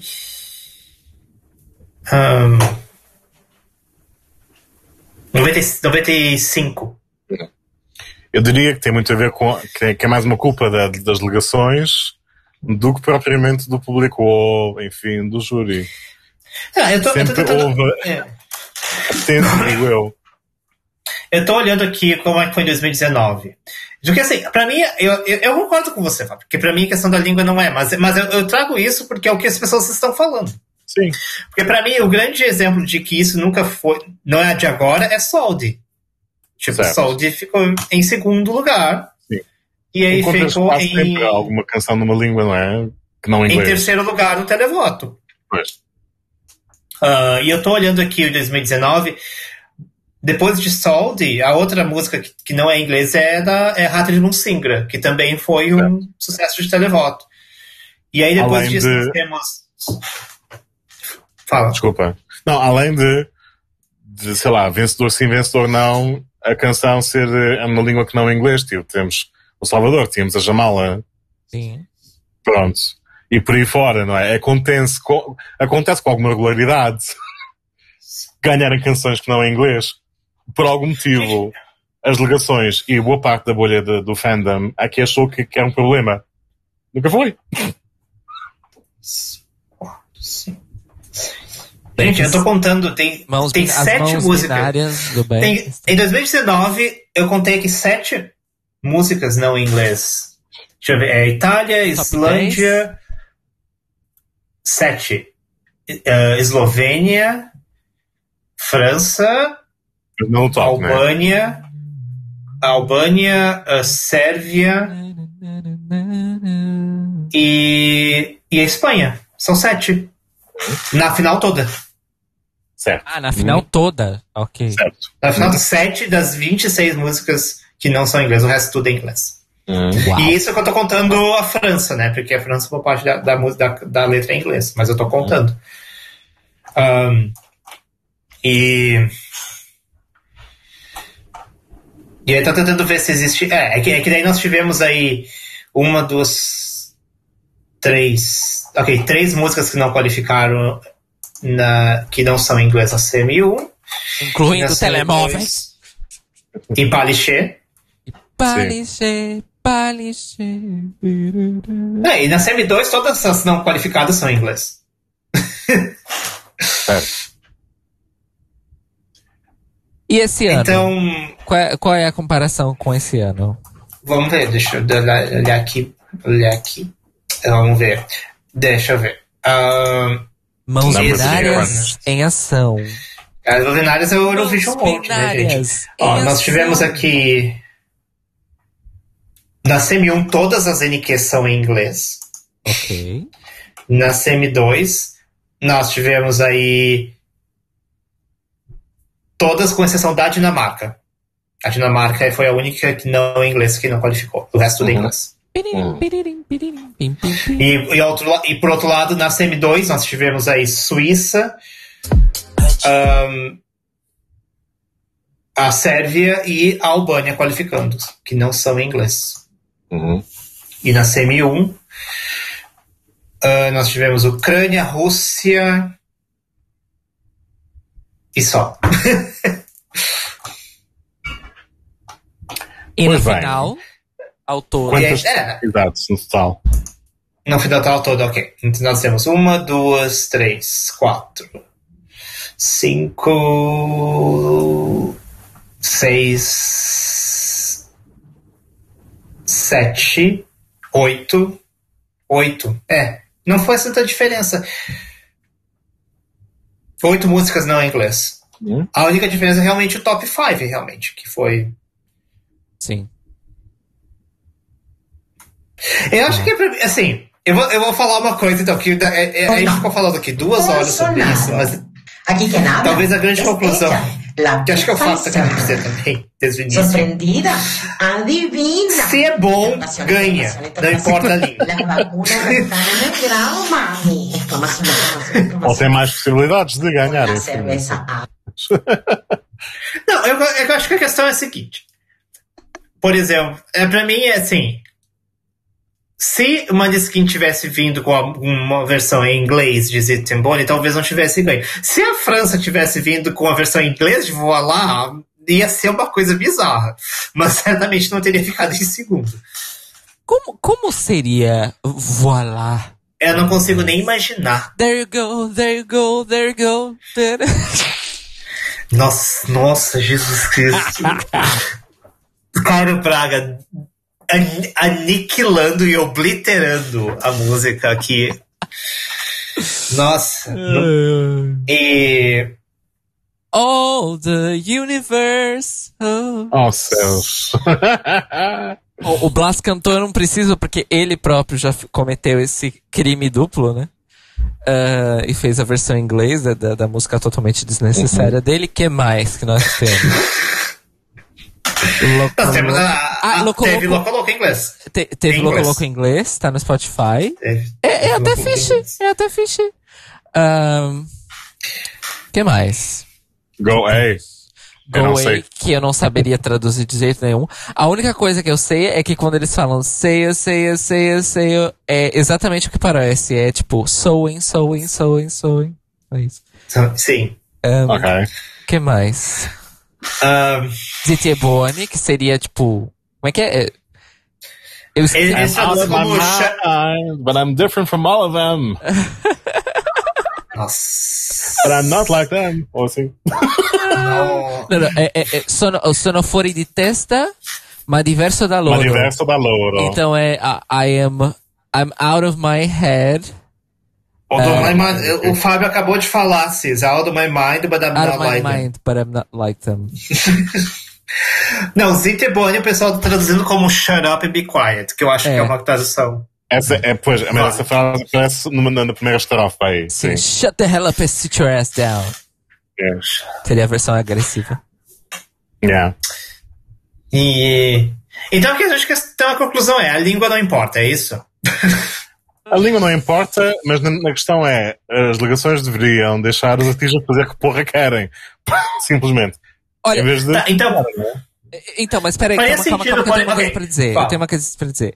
Eu acho que não é bem assim, a língua não importa. Eu acho que, na verdade, existe uma, um desequilíbrio na noção de quando a língua importa e quando ela não importa. Porque eu acho que quando a gente tá falando do inglês, é as pessoas têm espaço para as músicas em inglês para dizer, ah, eu acho isso autêntico, eu acho isso fabricado. Mas quando as músicas não são em inglês, num contexto em que a maioria é em inglês, elas automaticamente ganham um marcador de autenticidade. É. É a minha, mas isso é uma é, uma, é a minha impressão mesmo. Eu tenho essa impressão. Sim, mas aí, mas isso não quer dizer que não, acho que a questão é que isso não quer dizer nada se vai fazer sucesso com o público ou não. E, e nesse, nesse sentido, ó, claramente. É, mas eu Porque, tô voltando à percepção da autenticidade. Ai, nós tivemos aqui Lavenda. Lavenda talvez um exemplo ótimo. Lavenda injustiçada. A única vez nos últimos 10 anos que a Espanha manda uma música boa e, e, e a Europa caga em cima da cabeça de Lavenda. E eu sei que Mas, por exemplo, eu não gosto de lavenda. Não, eu, eu, na altura, vocês se quiserem, se estiverem no YouTube, se quer, a minha preferida na seleção espanhola, que na altura foi Via Operação Triunfo. Exato. Eu gostava de uma das canções da Aitana, que é, que é outra concorrente, e esqueci-me de, de, uma outra miúda, que tinha uma canção mais reggaeton, portanto, podem dar-lhe os rótulos que quiserem, mas ela funcionava bem com aquilo. Tem que ver qual é o nome daquilo outra vez, esqueço-me. Mas sim, lavenda de todo não era a minha. mas admito que é uma questão de gosto. É questão sim, só sim, de sim. tudo bem. É, mas, e, sempre mas, que a gente fala exemplo... da Espanha, eu preciso fazer aqui a minha campanha. Uh, Melanie, por favor, TVE, não. pelo amor de Deus, tirem a cabeça de dentro dos seus cus e chamem Melanie assim que ela tiver idade. Obrigado.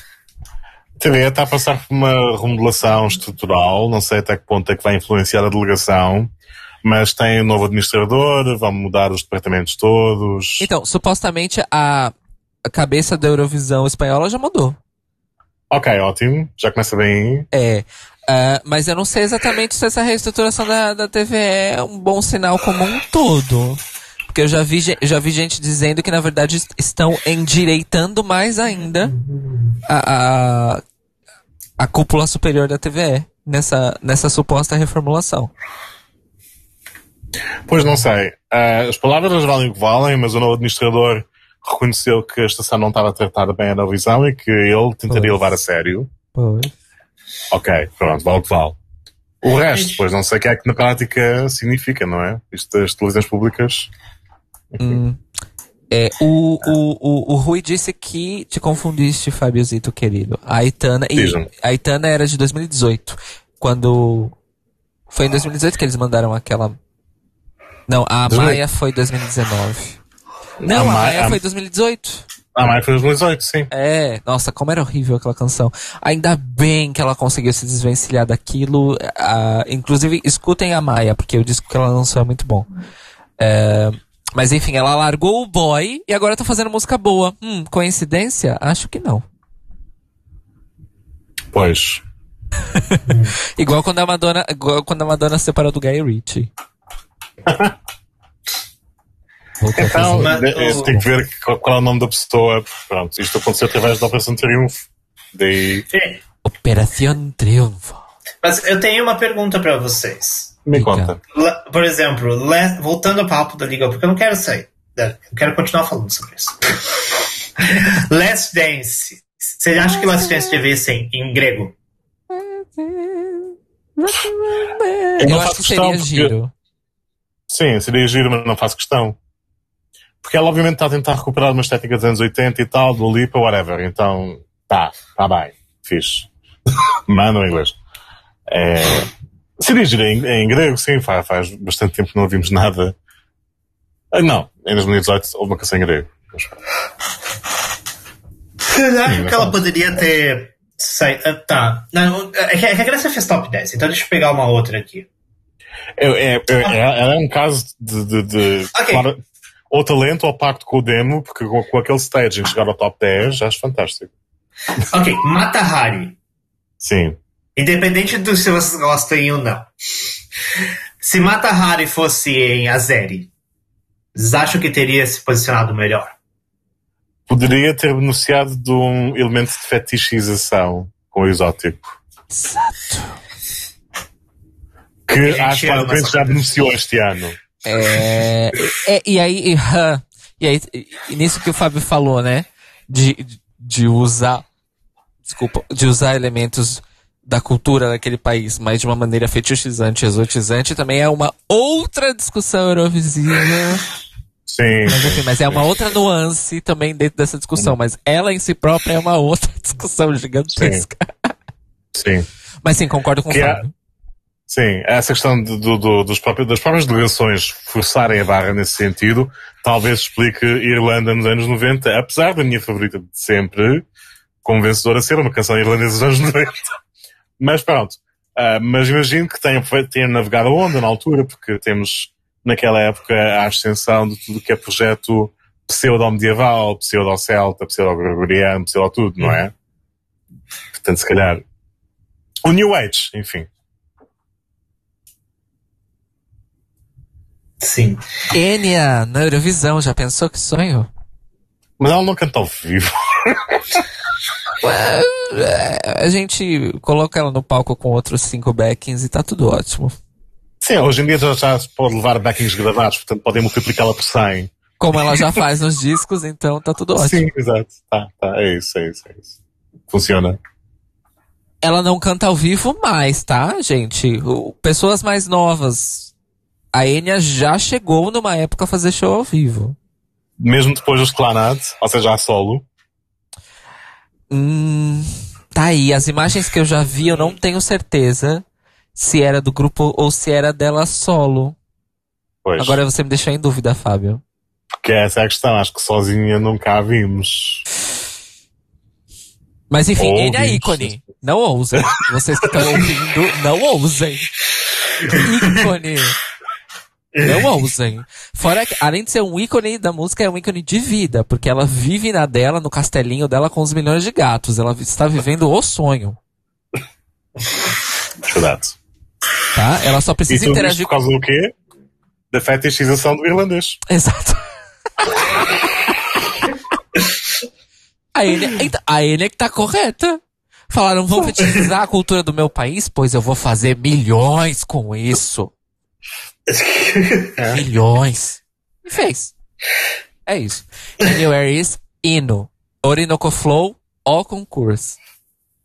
Only Time, Ino. É isso. Enya, escutem Enya. É, na verdade, a Enya, é a Enya, a Enya, a Enya é formulaica? Vai tomar no cu.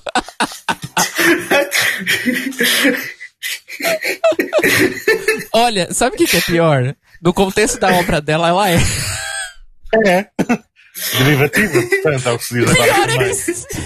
No contexto da obra, ela, ela é super formulaica. É. Ah! Enfim, mas amamos Enya, ícone. hum. É isso, agora esse podcast é um podcast de é, N stands. Agora, não se chama mais Eurobafos, agora se chama N Abafos. É isso. Bem-vindos ao N tá, Abafos. Adoro.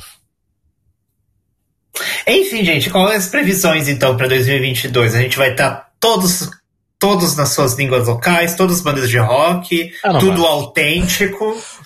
É o, é o fim, é, o, é, é, o fim dos, dos times de produção, tipo. Nunca. Symphonics e outras. Nunca. Nunca na vida. No Eurovision, não? Não. Ok. Nunca então, na vida. Eu sou da, da opinião que vamos, que estamos já a assistir lentamente a um desaparecimento dos comitês na Eurovisão. Hum. Não que eles não apareçam de vez em quando, mas acho que estamos nesse sentido. Versus tipo, um, tipo o Jason escrever canções que vão todas parar a Eurovisão em três ou quatro países ao mesmo tempo. Não, acho que vamos deixar essa onda. Tipo, não é? Já.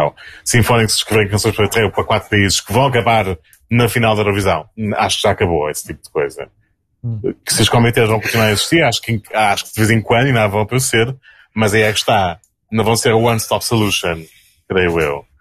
O resto, género línguas, em 2018 por acaso tivemos mais baladas por causa do Salvador ter ganho? Não parece. Tivemos mais uma ou outra canção em língua própria por causa. Não, né? Não houve uma grande. Não foi tendência por causa disso. Apesar das previsões, tínhamos, tínhamos Portugal inteiro.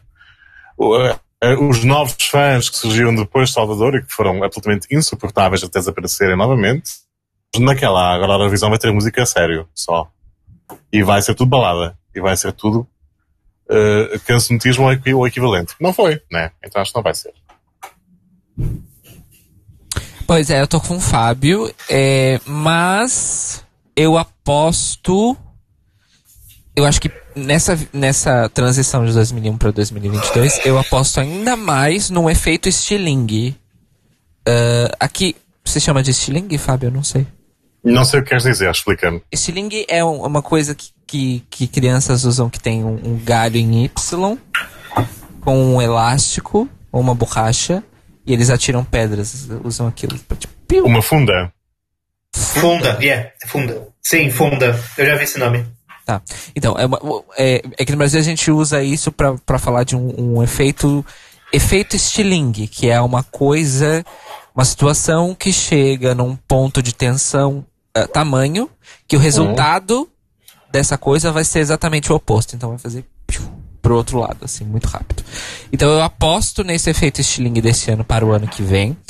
Ainda por causa da pandemia. Então eu ainda acho que ano que vem é capaz das canções que é, sejam bem sucedidas sejam totalmente diferentes das canções que foram bem sucedidas esse ano.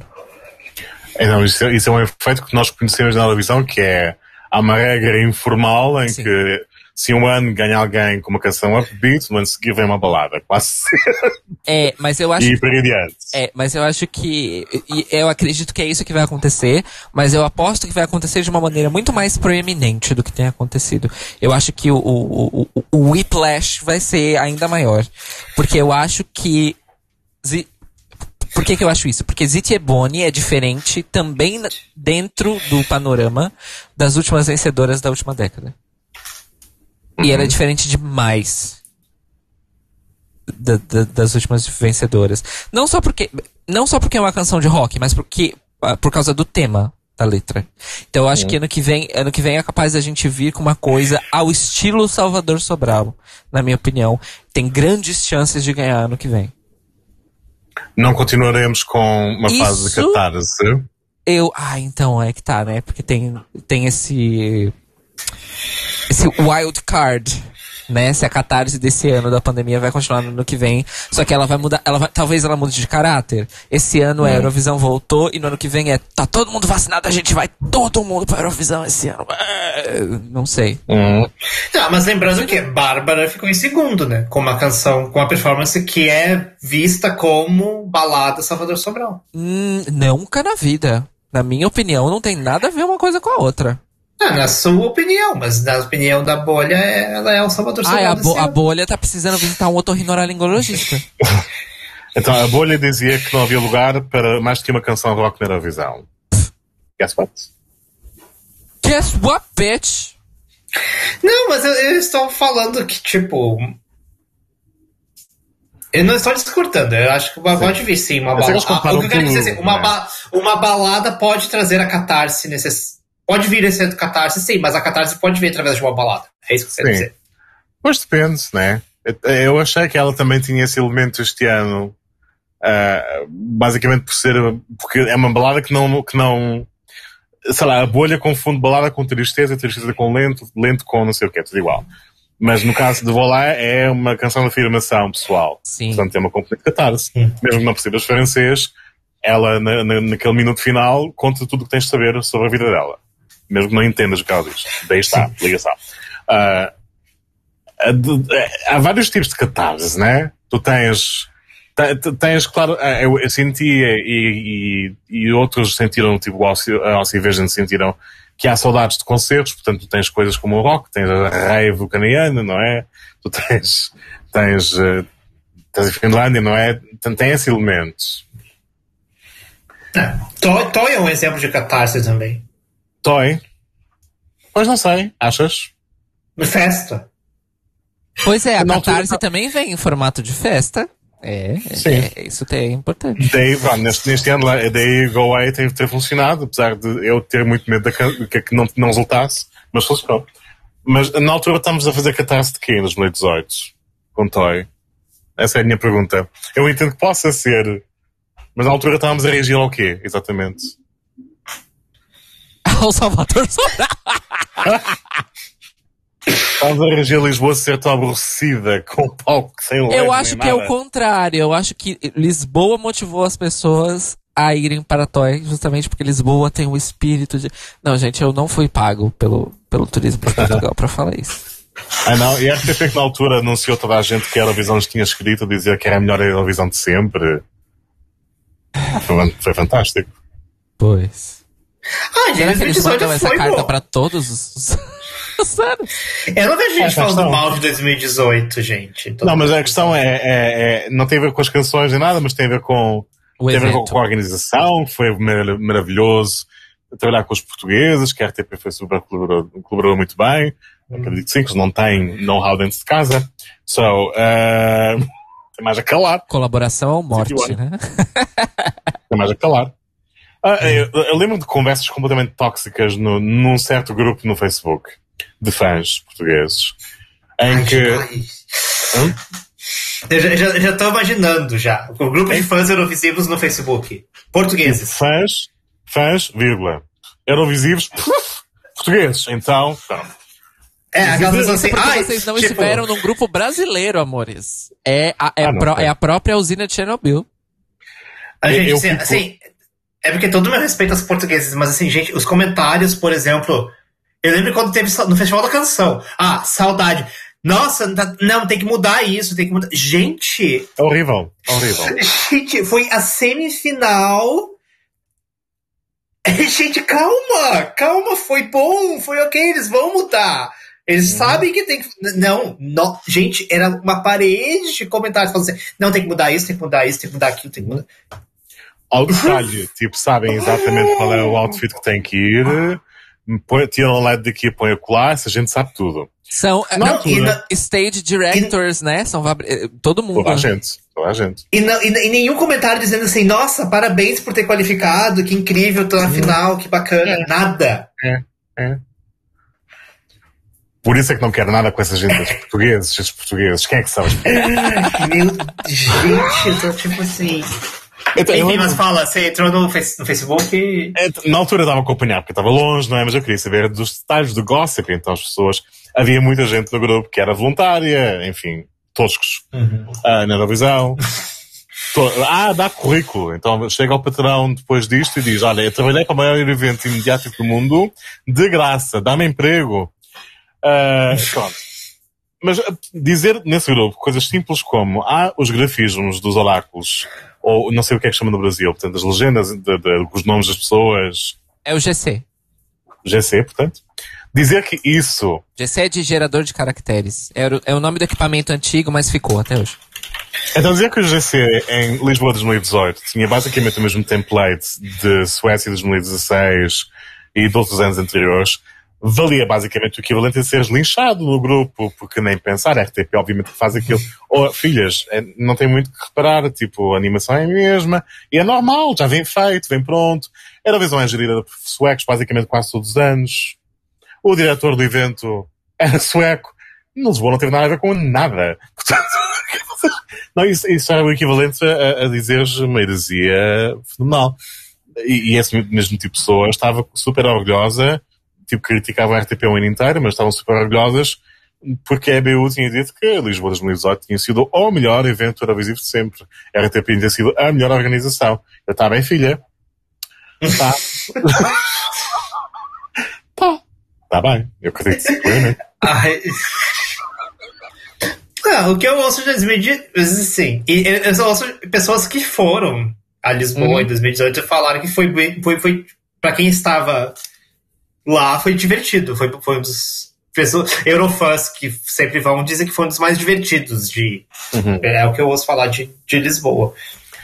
A, mas... a, a, minha objeção é basicamente, eu acredito que sim, mas tipo, Eurovisão é hoje em dia é, é, é, um, é um template. Eurovisão é um template. Tu sais, tu ganhas o concurso, chega o senhor da EBU com uma grande pasta e diz: Olha, isto é tudo o que tem que saber para organizar o concurso. Falamos na segunda-feira, fiz.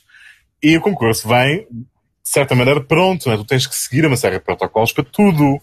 Portanto, só se fores tipo uma Ucrânia, que levas metade do ano a decidir qual é a cidade e não tens a venue pronta e aquilo é com menos 2017, só nesses casos é que podes dar, dar errado, não é?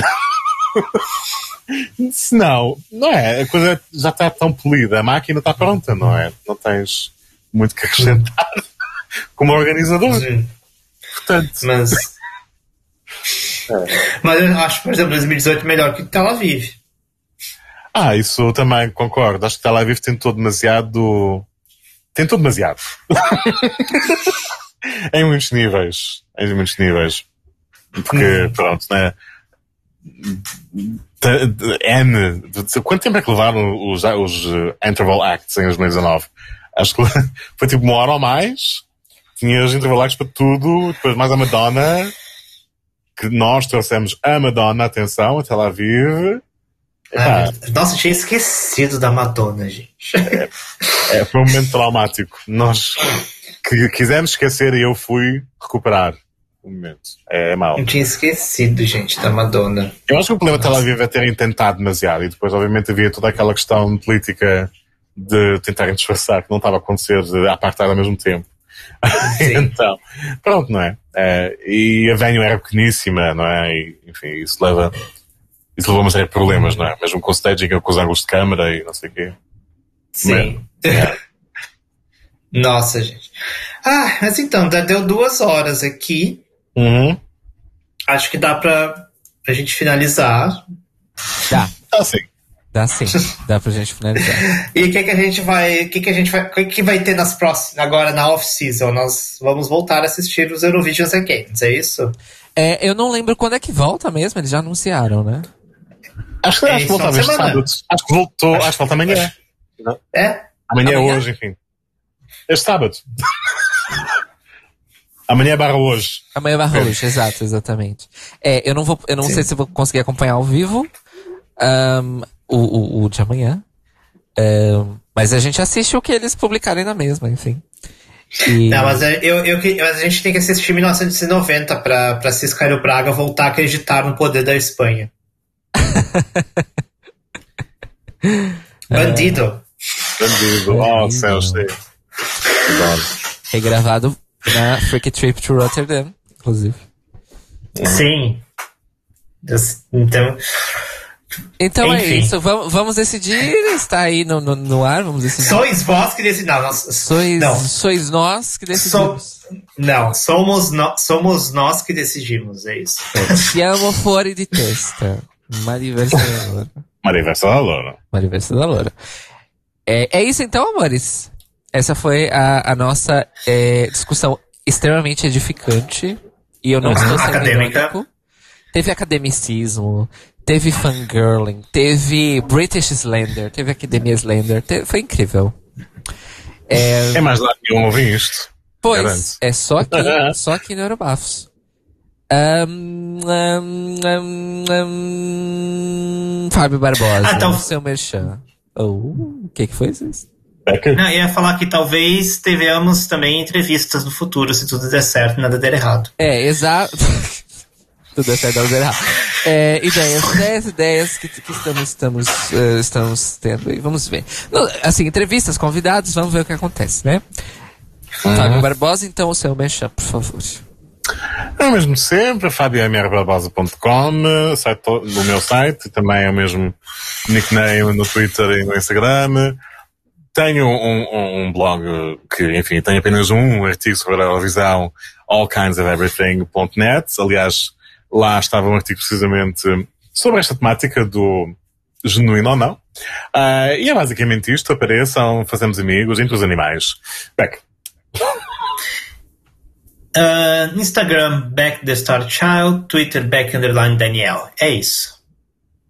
E eu, arroba Caro Braga no Twitter, no Instagram e no Fediverso patreon.com.br carobraga para, enfim, contribuir com a minha arte. Eu vou, vou voltar ao Patreon agora nesse mês de junho. Ressuscitá-lo. Um, e que mais? Ah, para acompanhar o Eurobafos, obviamente, em uhum. youtube.com barra Cairo Braga, onde nós transmitimos as lives no meu canal. E para achar o link do feed do podcast, do Spotify e todos os outros links relevantes, em linktree barra Eurobafos. Então, linktr.ee barra Eurobafos. Eurobafos sempre com PH. Então nós nos, ou, nos conversamos, nos falamos, nos ouvimos, enfim. Estaremos de volta, uh, supostamente daqui a duas semanas. Uh, mas a vida pode se impor e pode não ser bem assim, mas é isso, em duas semanas estamos de volta. Porque falar... aqui, aqui, a gente improvisa, porque aqui a gente é autêntico e original. Exatamente, no Eurobafos, o Eurobafos é arte. Porque, aqui, porque é arte, aqui é arte, é obra, não é. Não. É arte. Arte. Eu fiquei passada com a sua breve resu... seu breve resumo do eu Walter nem... Benjamin. É, pois eu nem fui tão breve assim e eu peço desculpas, mas pronto, é isso, amores. Vão atrás desse texto, esse texto tá disponível assim, em todos os idiomas possíveis na internet, é um texto muito popular. Walter Benjamin, a obra de arte na era da reprodutibilidade técnica, vale muito a pena, mesmo mesmo.